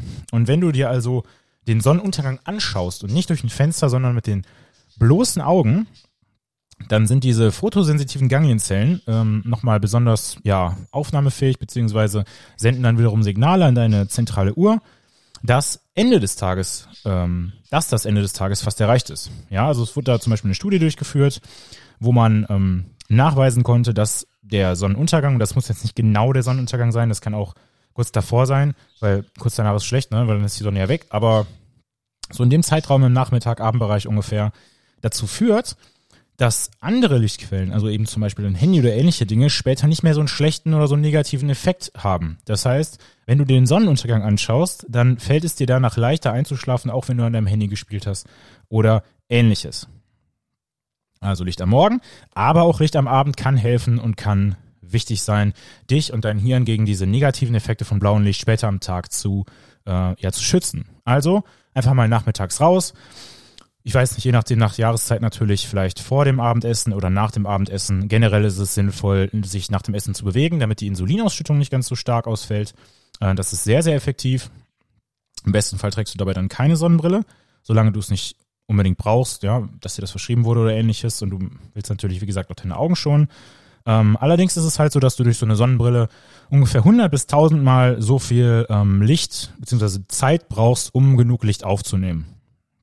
Und wenn du jetzt zum Beispiel sagst, ja, okay, ich will aber nur aus dem Fenster gucken, dann wird das halt nochmal 50 Mal so lange dauern. Also ist das Beste, was du machen kannst, einfach rausgehen, zwei bis zehn Minuten und fertig. Und jetzt hast du also am Nachmittag diese zwei, beziehungsweise im Morgen und am Abend diese Signale, die deine zentrale Uhr steuern und deine ja, dein Körper und dein, dein innerer Rhythmus, die, die können dadurch eben beeinflusst werden. Das ist wirklich sehr, sehr, ja, sehr, sehr kraftvoller Prozess. Und du kannst dir das zum Beispiel so vorstellen, dass äh, deine Muskeln in deinen Fingern ja irgendwie Energie brauchen. Und äh, diese Energiequelle wäre ACP und das ACP stellt der Körper her zum Beispiel aus Glucose, also Kohlenhydraten, vielleicht auch aus Ketonkörpern, je nachdem, wie du dich ernährst. Vollkommen egal, ob das jetzt Obst ist, Gemüse ist, was auch immer. Dein Körper ist in der Lage, die Energie, die du isst, aufnimmst, ähm, zu verwerten. Daraus zum Beispiel eben Glucose herzustellen. Ja, aber du nimmst natürlich jetzt nicht so ein Stück Brot, nimmst es in die Hand und plötzlich hast du Kraft in deinen Unterarm oder ähnliches, sondern du nimmst es natürlich durch den Magen auf, du verdaust es und dein Körper verteilt diese Ressourcen an die Zellen in deinem Körper. Wenn du dich also viel bewegst, brauchen deine Muskeln etc. natürlich mehr Energie. Jede Zelle in deinem Körper braucht Sauerstoff. Aber du steckst dir natürlich auch keinen Schlauch in den Hintern, wenn du sagst, ich möchte eine bessere Verdauung haben, weil ich mehr Sauerstoff in meinem Darm brauche oder irgendwie sowas in der Richtung, sondern du atmest ganz normal. Dein Körper verteilt den Sauerstoff, beziehungsweise ähm, ja, die, die, die Blutkörperchen tragen dann den Sauerstoff dahin, wo er eben hin soll. Auch ein sehr, sehr spannendes Thema. Und so ist es eben auch mit dem Licht. Jede Zelle in unserem Körper braucht Lichtinformationen und die kriegen wir nur durch unsere Augen. Ähm, es gab mal eine sehr, sehr interessante Studie, ähm, in einem, in einem auch sehr renommierten Journal. Die ist schon ein bisschen älter und da hat man im Prinzip nachgewiesen, dass es auch gereicht hat, dass Licht auf einen anderen Teil des Körpers, in dem Fall was äh, die Rückseite des Knies, Einfluss hat. Und daraus sind zum Beispiel Produkte entstanden, ähm, wo, ich habe gerade den Namen vergessen, wo man äh, so eine Art Kopfhörer sich in die Ohren steckt, der Licht aussendet, was gut gegen Jetlag und so weiter sein soll. Problem war nur, in dieser Studie gab es einige Fehler und dann hat man die wiederholt und es hat sich herausgestellt, dass es keine sogenannten Fotorezeptoren außerhalb der Augen gibt. Das heißt, Licht an deinen Händen oder wo auch immer hat nicht den gleichen Effekt für dein Wachsein. Klar, du wirst braun und so weiter und so fort. Du produzierst vielleicht auch Vitamin D, aber er hat keinen Effekt für deinen zirkadianen Rhythmus, so wie es die Augen haben. Also leider konnte man damit diese Studie widerlegen. Äh, es gibt natürlich Tiere, die können das. Zum Beispiel Schlangen oder andere Reptilien, die haben so ein kleines Loch oben in ihrem Schädel, wo sie äh, direkte Lichtinformationen ja beziehen können zu ihrer äh, Zirbeldrüse. Und ähm, wir haben natürlich nicht so ein Loch, das ist auch, äh, auch ganz gut. Und die einzigen Löcher sind so gesehen unsere Augen, die dann eben die Lichtinformationen aufnehmen. Und es ist sehr, sehr wichtig zu wissen, dass äh, diese, diese Lichtinformationen viel, viel länger schon in unserer Genetik existieren, als jetzt zum Beispiel ähm, die, die Bereiche oder die Kompetenz, dass wir äh, Bewegungen oder Bewegungsmuster sehen oder dass wir Farben sehen können. Das weiß man auf der Basis von ähm, gewissen Studien. Das können wir auch gerne nochmal in Zukunft besprechen. Fakt ist nur, dass Lichtinformationen ähm, schon viel, viel länger für den Menschen oder für andere Organismen Einfluss haben. Also nicht nur einmal Licht anschauen, bestenfalls zweimal Licht anschauen. Dann gibt es natürlich wieder die Frage, wie lange, wie oft, aber nicht wie oft, sondern wie, wie viel, wann habe ich genug und auch da solltest du wieder auf deinen Körper hören und dann weißt du eigentlich auch ganz genau äh, oder ganz gut, wann ein bisschen mehr Normalität oder ein äh, wünschenswerter Zustand eingetreten ist. Das wäre zum Beispiel, wenn du an jedem Tag mehr oder weniger in der gleichen Zeit aufwachst, wenn du keine Probleme dabei hast einzuschlafen.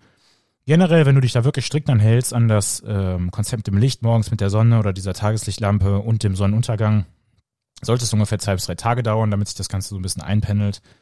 Ähm, vielleicht kann es aber auch länger dauern. Ja, es kann aber wirklich einen sehr, sehr profunden Effekt auf deine Gesundheit haben, auf deine mentale und auch physische äh, Gesundheit, deine Leistungsfähigkeit. Und ähm, nichtsdestotrotz kann Licht natürlich aber auch negative Effekte haben. Und zwar genau dann, wenn es eigentlich gar nicht in unserem System ankommen sollte, beziehungsweise unsere Augen bescheinen sollte. Und du weißt wahrscheinlich, worum es jetzt geht. Im Prinzip haben wir heutzutage fast immer Bildschirme vor uns, wir haben künstliche Lichtquellen vor uns, wir haben im Prinzip 24-7 Licht. Ähm, und zwar auch zu Zeiten, wo wir es früher eigentlich nicht gehabt hätten, beziehungsweise wo wir es eigentlich nicht haben sollten. Wie gesagt, Sonnenlicht tagsüber sehr, sehr wichtig. Aber ich habe ja auch gesagt, die Retina, die ist morgens sehr unempfindlich und wird dann über den Abend oder den Tag über empfindlicher. Das bedeutet, wenn du dann abends, spätabends, vielleicht 10, 12, 14 Stunden, nachdem du ähm, aufgewacht bist, auf einen Bildschirm oder eine Lichtquelle schaust, dann könnte dieses Licht schon reichen, um ähm, diese, diese, diese Uhr zu verstellen und damit das Signal zu triggern, dass du länger aufbleibst, dass es dir schwerer fällt einzuschlafen und vielleicht sogar dein Schlafmuster unterbricht. Und ein ähm, sehr, sehr, sehr, sehr simpler Weg oder ein sehr, sehr wichtiger Weg ist, dass du tagsüber blaues Licht, ich sag mal, konsumierst, dass du deine Augen blaues Licht sehen. Also keine Blaulichtblockerbrillen am Tag, außer du hast wirklich Probleme mit den Augen. Aber dann ungefähr ab zwischen, ich sag mal, 6 bis 8 Uhr abends möchtest du auf jeden Fall keine starke Lichteinstrahlung auf deine Augen haben. Und ganz besonders wichtig ist, dass das nicht zwischen 11 Uhr abends und 4 Uhr morgens passiert. Und zwei Forscher, äh, David Burson und Samuel Hattar heißen die, die haben ähm, auch ein schönes ja, Paper, eine Studie veröffentlicht in einem Journal, ähm, das nennt sich Cell. Und äh, hier konnte man nämlich zeigen, dass genau zwischen diesen Uhrzeiten, 11 Uhr abends bis 4 Uhr morgens, beziehungsweise nachts, ähm, durch, durch Lichteinstrahlung die Ausschüttung von Dopamin behindert wird. Also der Neuromodulator, der eigentlich dafür verantwortlich ist, dass wir motiviert sind, dass wir uns gut fühlen und der gleichzeitig auch wirkt wie so eine Art Antidepressivum, der außerdem wichtig dafür ist, dass wir Dinge lernen können ähm, und der, äh, diese, diese Lichteinstrahlung, die hat Effekte auf die Habenula. Das ist ein Teil des Hirns, um genau zu sein, im Thalamus. Musst du dir alles nicht merken, keine, keine Sorge. Aber ähm, diese Habenula, die äh, wird auch der Enttäuschungsnukleus genannt, denn wenn die aktiv wird, dann fühlen wir uns tatsächlich weniger glücklich und eher enttäuscht. Und das kann natürlich zu bestimmten Formen von Depressionen führen, wenn wir dann wach sind um, wenn du jetzt zum Beispiel mitten in der Nacht aufwachst und du sagst, du musst, du musst aufs Klo gehen oder du sitzt dann mal vielleicht in einem Flieger und, und du machst eine lange Reise, ähm, dann, dann wirst du vielleicht eher ein Buch lesen wollen und nicht die ganze Zeit die Augen zu haben. Und äh, ab und zu ist das natürlich auch vollkommen okay.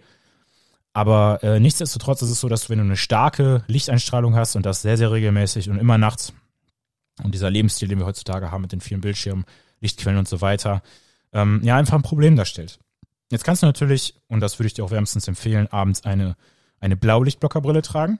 Wichtig ist, dass Blaulichtblockerbrillen wirklich blaues Licht blocken, beziehungsweise auch Teile des grünen Lichts blocken. Und äh, das tun die nur, wenn die extrem rot sind. Äh, also sehr, sehr dunkles Orange-Rot. Ähm, relativ anstrengend und nervig, die dann zu tragen. Aber eine Blaulichtblockerbrille, durch die man super sehen kann und die eigentlich gar keine Farbe hat, die wird auch zu ja, 99 Prozent wahrscheinlich nicht funktionieren. Du kannst natürlich auch die Helligkeit des äh, Screens nach unten ähm, regeln. Das kann natürlich funktionieren. Allerdings ist dann das Problem, dass dieser Screen anfängt zu flickern. Flickern bedeutet, dass die äh, Wiederholrate der, der Beleuchtung reduziert wird. Das kommt natürlich so ein bisschen auf das Handy und die Technologie des Handys an, aber so ist das zumindest bei LEDs ähm, bzw. LCDs am Computerbildschirm. Mein äh, iPhone oder dein iPhone zum Beispiel hat ein OLED-Display, da weiß ich das gerade nicht so ganz, aber bei normalen LCDs ist es so, wenn ich die runterstelle, dann leuchten die automatisch nicht so hell, aber das tun sie nur, weil sie nicht so oft leuchten. Bedeutet, die werden ganz oft an und ausgemacht und je dunkler ist es, desto weniger häufig werden die an und ausgemacht, was dann wiederum dazu führt, dass so eine Art Flackern, Schrägstrich Flickern erzeugt, erzeugt wird, was relativ unangenehm, äh, unangenehm und auch nicht so gesund äh, für die Augen sein kann.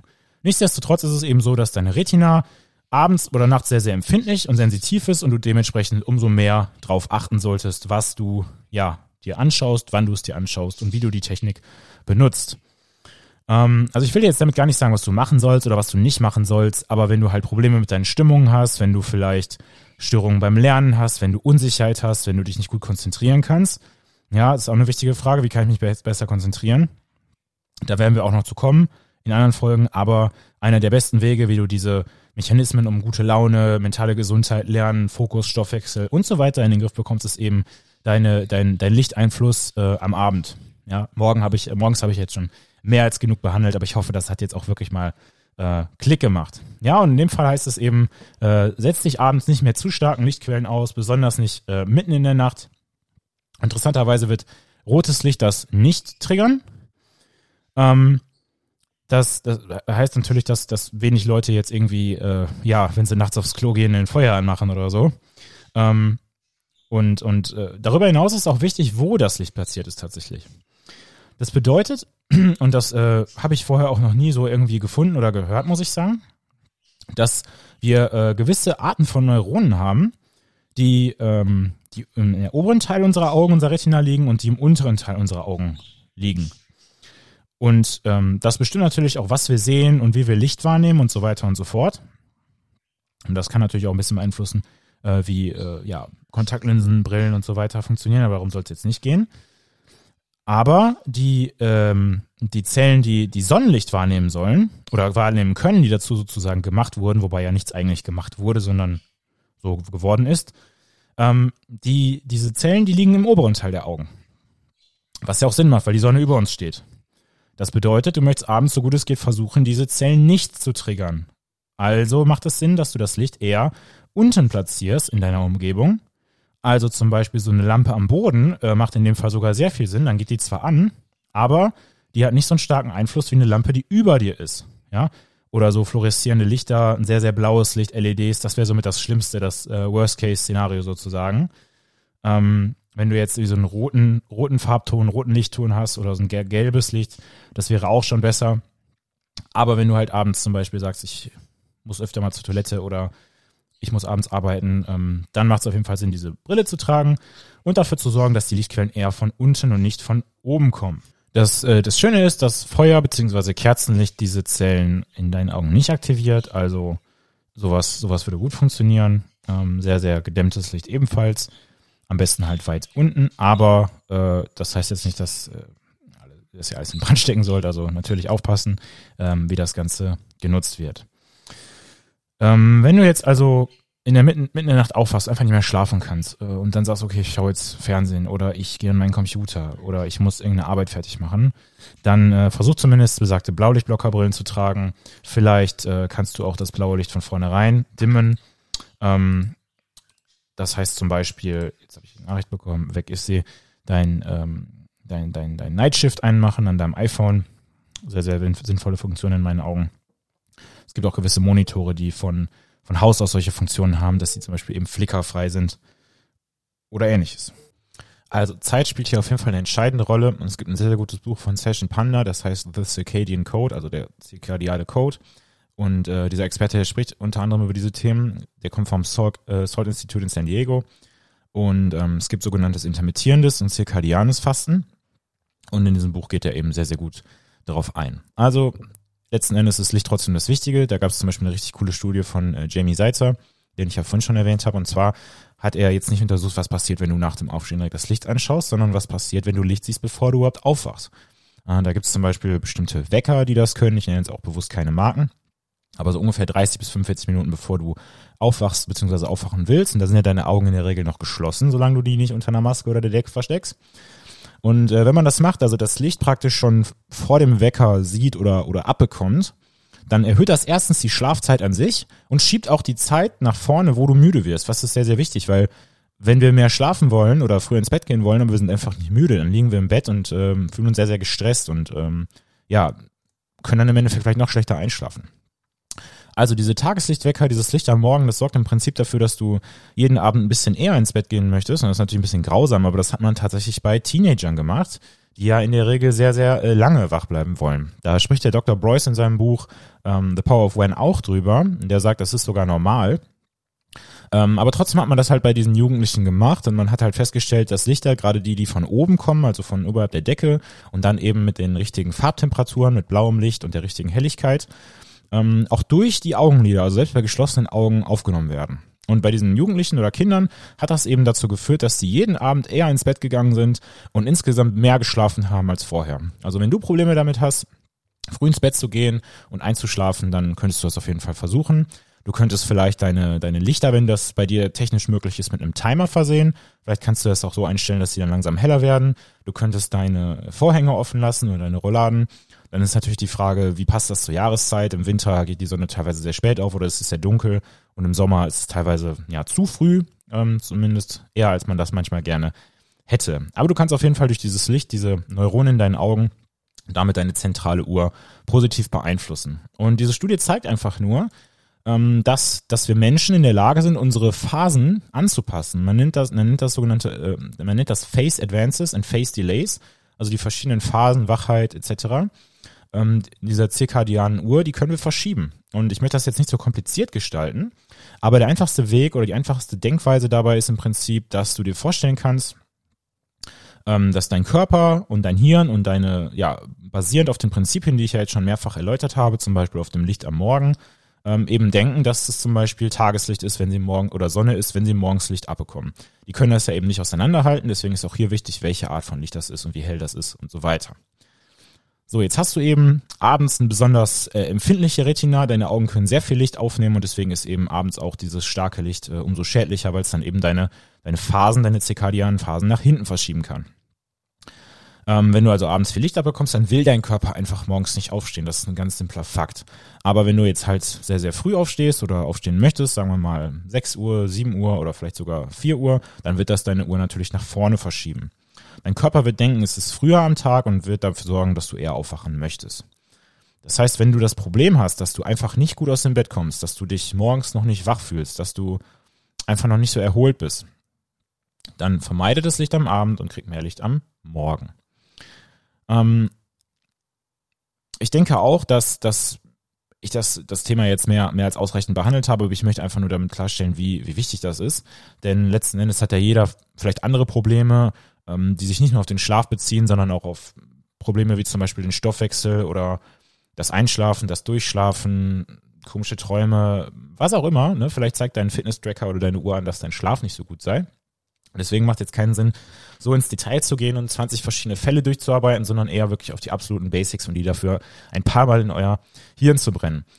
Diese internen Mechanismen, Adenosin, die zirkadiane Uhr, die sind immer an, die funktionieren, die sind immer sozusagen im, im Modus, die sind immer am Operieren. Und das Einzige, was du versuchen möchtest, ist diesen Mechanismen gewisse Anker zu setzen, Ankerpunkte zu geben, damit du einfach einen, kon ja, einen konstanten und, und, und, und geregelten Rhythmus hast. Und dieser Anker, der muss relativ stark sein. Wenn das nur so, also der, der muss schwer sein, damit er auch liegen bleibt sozusagen, damit dein Körper, dein Cortisol, dein Melatonin und alles, was damit irgendwie in so einer Kaskade in Verbindung steht, eben in Ordnung bringen kann. Und das sind wichtige Dinge. Das ist zum Beispiel dein Stoffwechsel. Das ist deine Fähigkeit zu lernen oder halt auch deine Vergesslichkeit. Das ist deine generelle Wachheit, deine Motivation. Das sind deine Neuromodulatoren wie Dopamin und Serotonin, all das wird halt regelmäßig getimt. Das wird ja nicht 24-7 ausgeschüttet. Das basiert auf vielen verschiedenen Faktoren. Und ähm, die wiederum, die beeinflussen halt sehr, sehr stark Probleme wie Depressionen oder Angststörungen, die in der heutigen Zeit immer stärker zunehmen. Und da gibt's natürlich viele Gründe für. Das könnte vielleicht soziale Isolation sein, das könnten soziale Medien sein, das kann aber auch eben der Schlaf sein, weil diese internen Mechanismen des Körpers einfach nicht verankert sind. Durch, zumindest nicht so verankert sind, wie es unsere Natur vorsieht. Das heißt jetzt nicht, dass du ganz neurotisch jeden Tag um Punkt 4, 5, 6, was auch immer Uhr aufstehen musst, dass du nie mal davon abweichen darfst. Aber einfach mal rauszugehen, ein bisschen die Sonne zu sehen, ja, das gerade im Homeoffice immer noch sehr, sehr wichtig ist, ja, dass wir nicht direkt vom Bett an den Schreibtisch kriechen und ansonsten vielleicht an diesen Tageslichtwecker äh, bzw. diese Tageslichtlampe denken. Ähm, und diese Systeme, die werden sich dann einfach anpassen, wenn du denen diese Anker gibst. Und diese Lichtanker am Morgen und am Abend, morgens forcieren, abends vermeiden, haben einfach den größten und wirklich profundesten Einfluss auf alle möglichen Effekte, die dafür kommen können. Also wie gesagt, dein Stoffwechsel wird schneller, deine Hormone regulieren sich, du fühlst dich besser, du kannst dich besser konzentrieren. Du weißt wahrscheinlich genau, wie das sich anfühlt, wenn du mal nicht so gut geschlafen hast. Äh, Habe ich heute tatsächlich mal nicht, weil ich äh, geimpft wurde. Ähm, aber zum Beispiel bei Eltern ist das so, ich bin noch kein Vater, aber ich äh, fühle mit euch und äh, ich habe das schon sehr oft gehört, kann mir das gut vorstellen, wie es ist, wenn man eben Kinder bekommt und dann eben natürlich auch nicht sonderlich viel Schlaf auf einer konstanten Basis. Und wenn du jetzt also deine Schlafumgebung besser steuerst, also richtige Matratze, das richtige Kissen, die richtige Temperatur, das Licht, ähm, Training generell regelmäßig, weil das braucht der Körper einfach und dann eben zur richtigen Zeit, die Frage, wann du isst und wann du nicht mehr isst, dann wirst du einfach begeistert davon sein, wie viele dieser anderen biologischen Systeme plötzlich alle von ganz alleine ja wieder in Reihe fallen und, und die Probleme sich lösen. Und äh, ich persönlich, ich finde ja Nahrungsergänzungsmittel und das Thema Ernährung sehr, sehr spannend. Aber wenn man dann die Frage bekommt, hey, was soll ich nehmen? Welche Supplements brauche ich? Ja, was ist richtig, was ist nicht richtig? Vielleicht nimmt jemand sogar Medikamente, Schlafmittel etc. Und wenn du dann halt fragst, und wie ist dein Schlaf? Und die Leute sagen, okay, ich kann nicht gut einschlafen, ich kann nicht gut durchschlafen, ich fühle mich morgens wie vom Zug überfahren, ich fühle mich tagsüber nicht gut. Ja, dann ist das vielleicht erstmal der Punkt, wo man ansetzen kann. Und da muss man nicht unbedingt viel, viel Geld für ausgeben. Und äh, man könnte zum Beispiel auch ein Nickerchen machen. Ähm, da spricht man dann zum Beispiel von ultradianen Zyklen. Das heißt, das hast du vielleicht schon mal gehört, so 20 bis 30 Minuten maximal. Ähm, und wenn du dann nicht in diese Tiefschlafphase kommst, dann fühlst du dich nach dem Nickerchen erholt und fit und eben nicht so, nicht so platt. Und ähm, du musst natürlich kein Nickerchen machen. Die einen können das gut, die anderen können das vielleicht eher schlecht. Das passt nicht so in den Alltag. Aber wenn du so ein, so, ein, so ein Loch, so ein Energieloch oder so eine mangelnde Konzentration verspürst, dann ist das natürlich am Nachmittag zum Beispiel eine gute Option. Vorausgesetzt, du hast nicht kurz vorher eine Menge Kaffee getrunken, weil dann wird das wahrscheinlich nicht so gut funktionieren. Also wenn wir uns also neben dem Schlaf die Wachheit anschauen, erste Sache, Licht am Morgen, hoffentlich geht dein Cortisol damit hoch. Man fühlt sich an wacher, zu fühlen oder man wird wacher und dann ungefähr so um, ja, in die Mittagszeit hast du vielleicht so einen kleinen Dip und danach geht dann dein Energielevel in der Regel oder hoffentlich äh, nochmal hoch, also deine, deine Wachheit, deine Fähigkeit zu lernen. Auch andere Stoffwechselprozesse, zum Beispiel die Energieverbrennung geht dann leicht runter, dann kommt sie wieder hoch und dann tapert die sich so über die Nacht hinweg. Und für einige Menschen sind Nickerchen eben gut.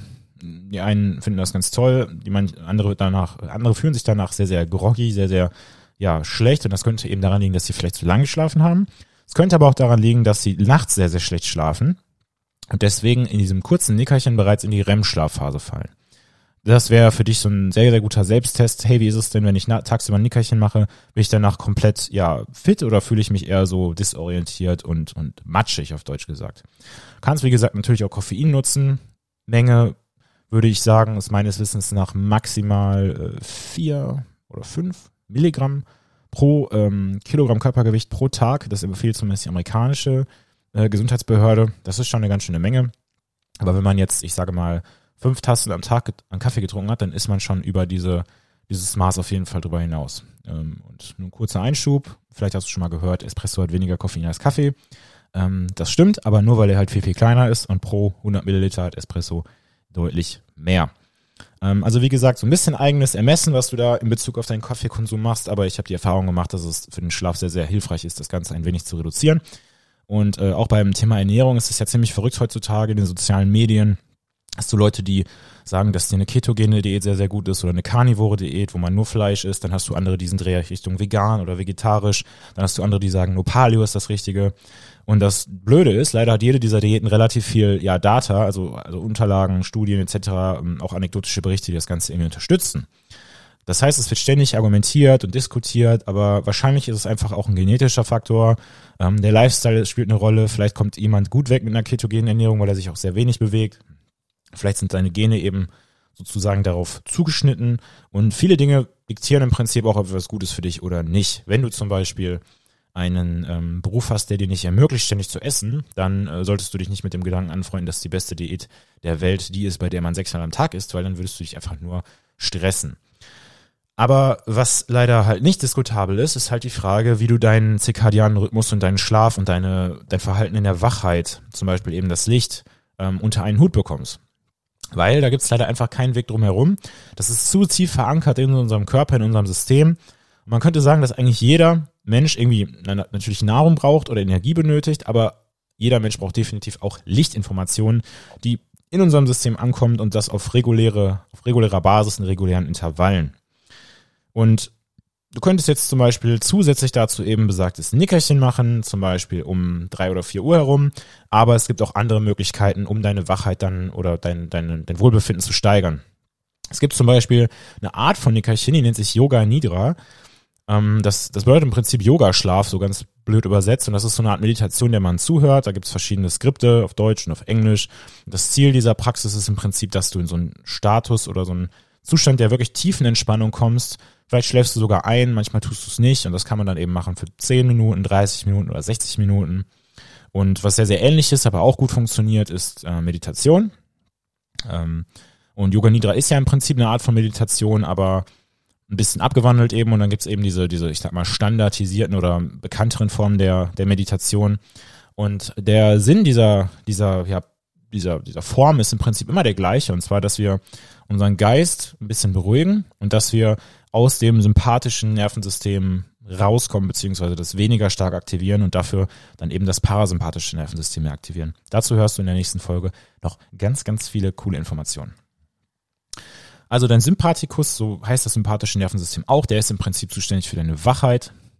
Und ähm, im Gegenzug ist halt der Parasympathikus das, das Gegenteil und der aktiviert eben alles, was irgendwie damit zusammenhängt, dass wir runterkommen. Also auch zum Beispiel unsere Verdauung. Wenn du extrem geschlecht, äh, gestresst bist, dann äh, wird deine Verdauung natürlich inhibitiert, also eingeschränkt, weil dein Körper denkt, wobei er nicht denken kann, okay Mist, ich bin in Gefahr, ich bin im Stress, ich verschwende jetzt keine Energie für das Verdauen, weil vielleicht kann ich in einer Stunde schon nicht mehr verdauen, weil ich dann tot bin. Und dann wird die Energie, das Blut lieber dahin gelenkt, wo es eher zu brauchen ist, zum Beispiel zu den Muskeln und so weiter, was ähm, eben auf lange Sicht oder dauerhaft leider keine guten gesundheitlichen Folgen hat. Und der Grund, warum so viele Menschen nicht gut einschlafen können, ist im Prinzip einfach nur, dass ihnen die Fähigkeit fehlt, sich zu beruhigen. Also zum Beispiel vom Sympathikus in den Parasympathikus zu wechseln. Oder anders gesagt, ähnlich wie bei der Ernährung, wo es sinnvoll ist, sowohl einen Kohlenhydrat als auch einen Fettstoffwechsel zu haben, ist ein Zeichen für ein gesundes Nervensystem und ein gesundes Individuum, dass wir in der Lage sind, richtig aufs Gas zu treten, aber auch richtig auf die Bremse zu treten, wenn man das mal anders beschreiben möchte. So, und jetzt haben halt leider viele Menschen Probleme einzuschlafen, durchzuschlafen, die einen regelmäßiger, die anderen unregelmäßiger. Ähm, also ich persönlich habe so, wenn ich mich halt sehr stark auf etwas konzentrieren muss, wenn ich sehr hart arbeite oder wenn ich emotionalen Stress habe, dann ähm, ja, dann kreisen meine Gedanken deutlich öfter und es fällt mir schwerer, das Ganze irgendwie abzuschalten. Ich denke über viele Dinge nach. Was ich zum Beispiel auch meinem Kunden von mir empfohlen habe, ist einfach die Dinge, über die er dann zum Beispiel abends im Bett nachdenkt, vorher aufzuschreiben oder sich einfach Zeit am Tag zu nehmen, weil er sehr viel zu tun hatte, tagsüber diese Gedanken sozusagen durchzudenken, ja, und nicht erst abends zur Ruhe zu kommen, den restlichen Tag konstant, konstant auf, ja, auf, auf Gas zu sein, sodass, sodass die Gedanken dann eben noch alle, noch alle da sind, alle rumschweren. Und wie gesagt, Meditation hilft sehr gut, Yoga Nidra kann helfen und ähm, das, das dauert dann irgendwas zwischen fünf und 30 Minuten. Diese Skripte oder Meditations-Apps, die sind ja dazu gemacht, um das Ganze eher passiv zu verfolgen. Es gibt bestimmte Atemübungen, ähm, Bodyscans sind sehr, sehr beliebt. Das heißt, man versucht einfach, sich auf verschiedene Teile des Körpers zu konzentrieren, damit man mehr ins Hier und Jetzt kommt und mehr im Körper ist und weniger in den Gedanken. Und das kann vielen Menschen dabei helfen, sich zu entspannen. Und zwar nicht nur in dem Moment, sondern dann allgemein besser zu werden, darin sich zu entspannen, abzuschalten, ähm, die Gedanken loszuwerden, um dann letzten Endes einzuschlafen. Ähm, man könnte auch tatsächlich auch Hypnose benutzen. Das klingt jetzt relativ esoterisch, aber es gibt zum Beispiel ein, ähm, ein Programm, Reverie Health nennt sich das. Das ist auch eine App ähm, von David Spiegel, der auch in Stanford arbeitet für ähm, ja, Verhaltenswissenschaften und Psychologie. Und ähm, diese Hypnoseskripte, die er dann hat, die sind auch sehr, sehr gut unterstützt durch, durch klinische Daten und sollen im Prinzip dazu dienen, dem Hirn, ähm, das Hirn in so eine Art Status der tiefen Entspannung zu bringen. Das ist super wichtig, um einfach Neuronen neu zu orten, Dinge zu lernen, Neuroplastizität Plastizität zu erhöhen, also einfach Dinge zu lernen, bedeutet das im Prinzip nur. Neuroplastizität, mein Gott, gleich, äh, gleich Hirnleistung.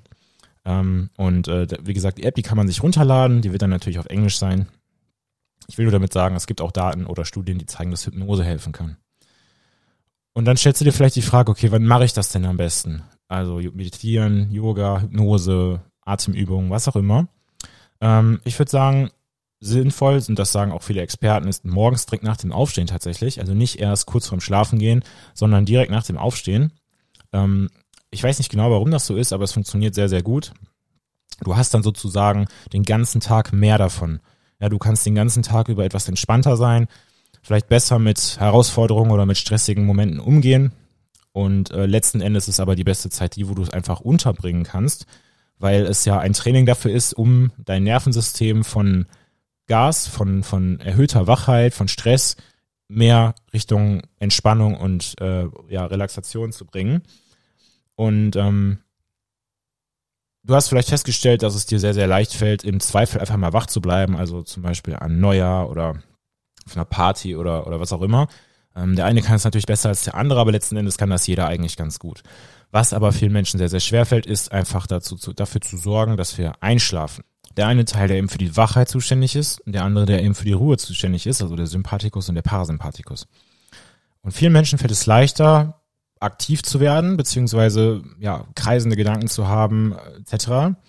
Ähm, uns fällt aber meistens deutlich schwerer, uns eben zu beruhigen oder runterzukommen. Das Problem ist, wenn wir das nicht schaffen, dann leidet hinterher der Sympathikus genauso und wir sind tagsüber müde, groggy und können uns nicht konzentrieren. Was man aber wirklich, und da hätte ich eigentlich auch noch drei Stunden drüber reden können, ist, betonen muss, ist, dass die Tatsache, dass wir es nicht schaffen, durch unseren Kopf, unseren Kopf zu kontrollieren. Was meine ich damit?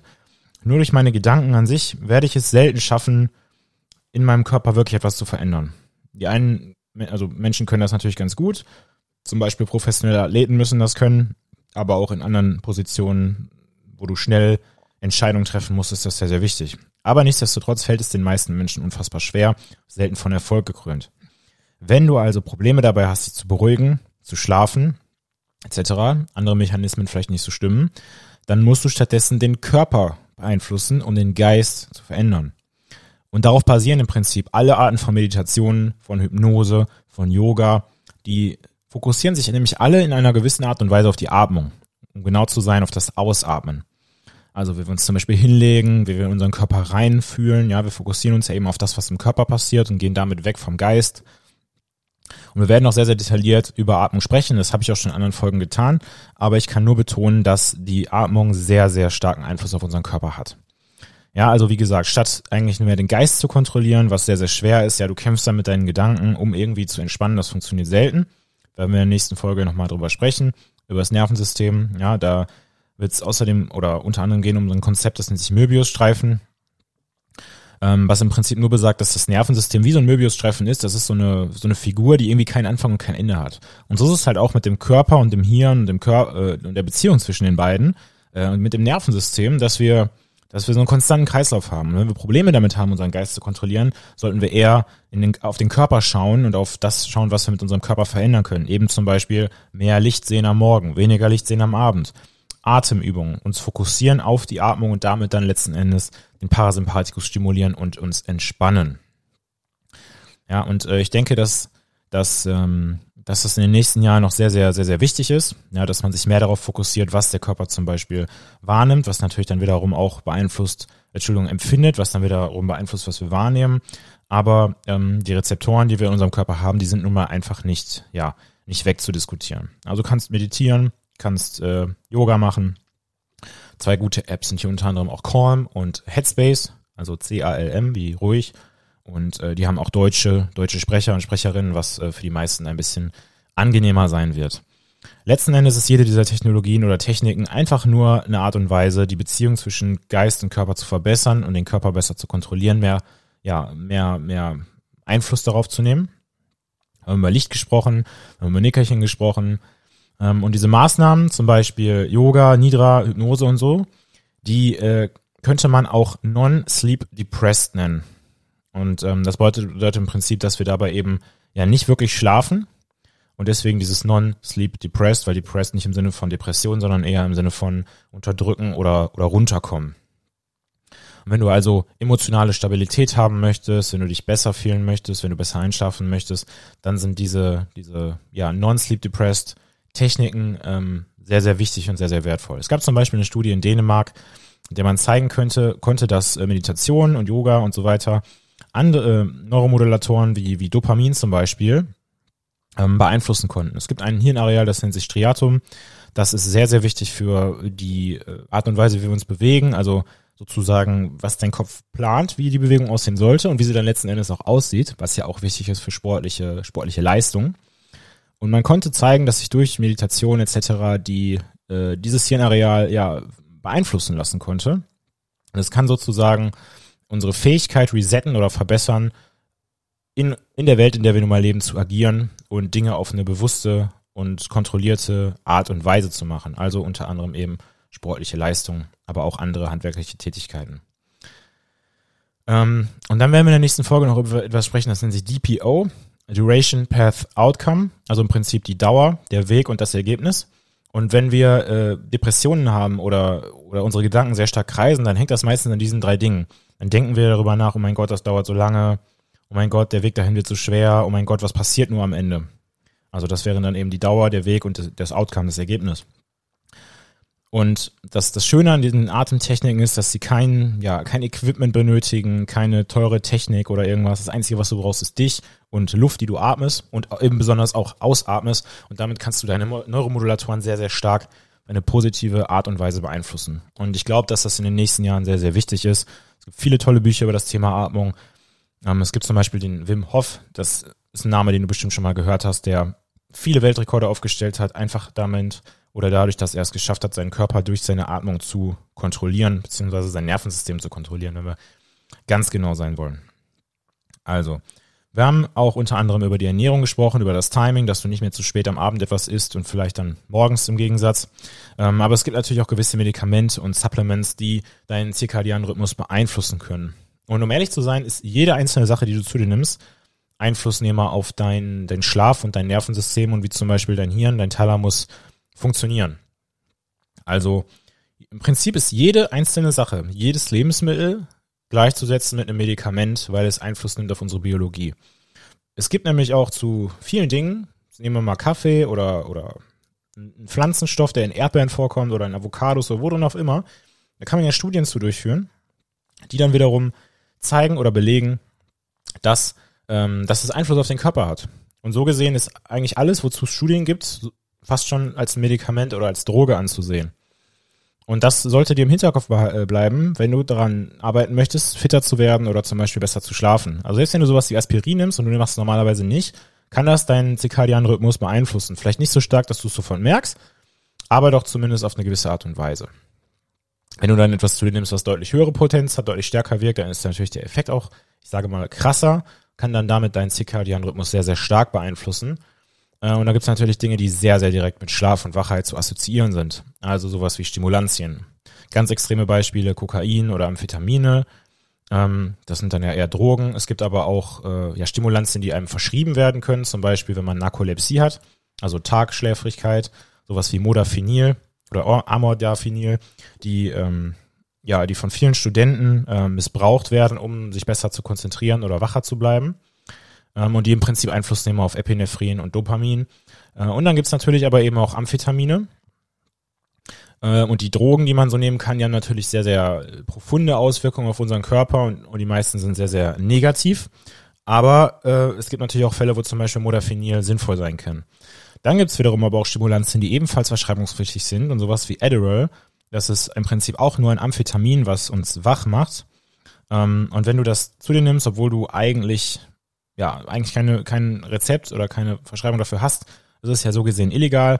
Man sollte sich aber auch bewusst sein, dass je stärker das Stimulanz, was man zu sich nimmt, auch umso stärker das System, dein gesamtes System, Adenosin etc. pp. komplett ja verschoben wird und hinterher vielleicht sogar aus dem Ruder geraten kann. Du hast dann ja diesen starken Rebound, das heißt irgendwann werden die Adenosinrezeptoren dann wieder frei.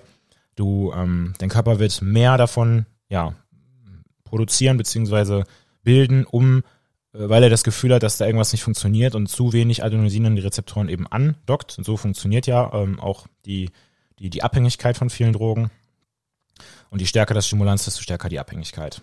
Gibt es zum Beispiel auch die Serie Breaking Bad, die kennt ihr wahrscheinlich alle oder habt schon mal davon gehört zumindest.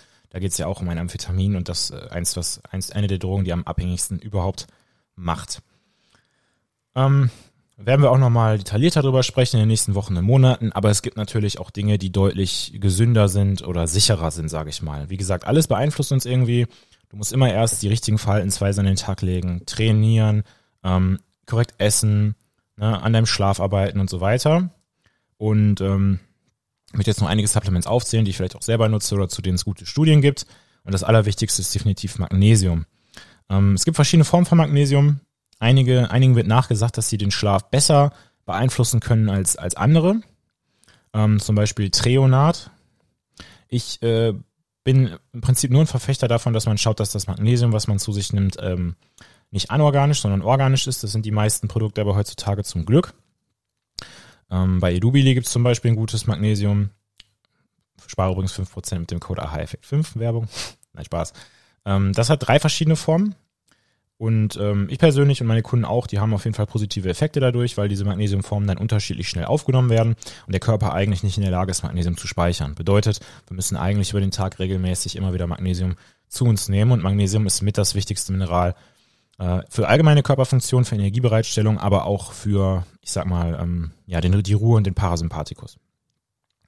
Ähm, es, es, Magnesium funktioniert unter anderem, weil es äh, zum Beispiel den Neurotransmitter GABA erhöht. Das könnte man auch exogen zuführen als Supplement, aber man will ja auch nicht übertreiben.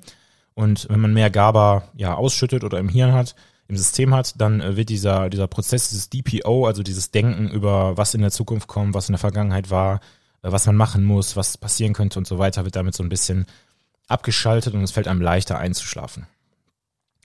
Wie gesagt, immer mit äh, einem Experten abklären, einem Doktor abklären. Ähm, ich persönlich nehme so drei bis 400 Milligramm Magnesium vorm Schlafen gehen. Wichtig in dem Fall ist, dass man nicht die Gesamtmenge berechnet, sondern die, ähm, äh, das reine Magnesium. Denn von zum Beispiel Magnesiumcitrat, was eine beliebte Form ist, hast du gar nicht so viel Magnesium wirklich elementar enthalten, weil diese Zitratgruppe einen großen Teil der, äh, der Menge des Pulvers sozusagen ausmacht. Und das heißt, je nach Qualität hast du vielleicht von einem Gramm Magnesiumcitrat nur ähm, 8 bis 12 Prozent ähm, Magnesium letzten Endes. Und da kann man dann auch wieder schauen, äh, wie man das kombiniert. Es gibt auch schlechtes Magnesium, das, ich würde sagen, prominenteste Beispiel ist Magnesiumoxid.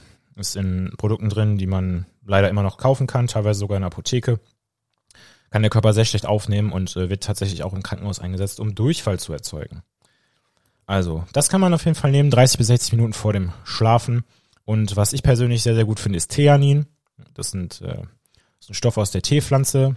Äh, der wird auch immer häufiger äh, Nahrungs, ähm, Nahrungsergänzungsmitteln, sage ich schon, ähm, Energy Drinks zugefügt. Und zwar ist der Grund, dass Theanin und Koffein eine sehr gute synergistische Wirkung haben. Bedeutet, die wirken gut zusammen und nehmen so ein bisschen so dieses zittrige, dieses Stressgefühl weg, auch wenn man zu viel Kaffee oder Koffein zu sich nimmt.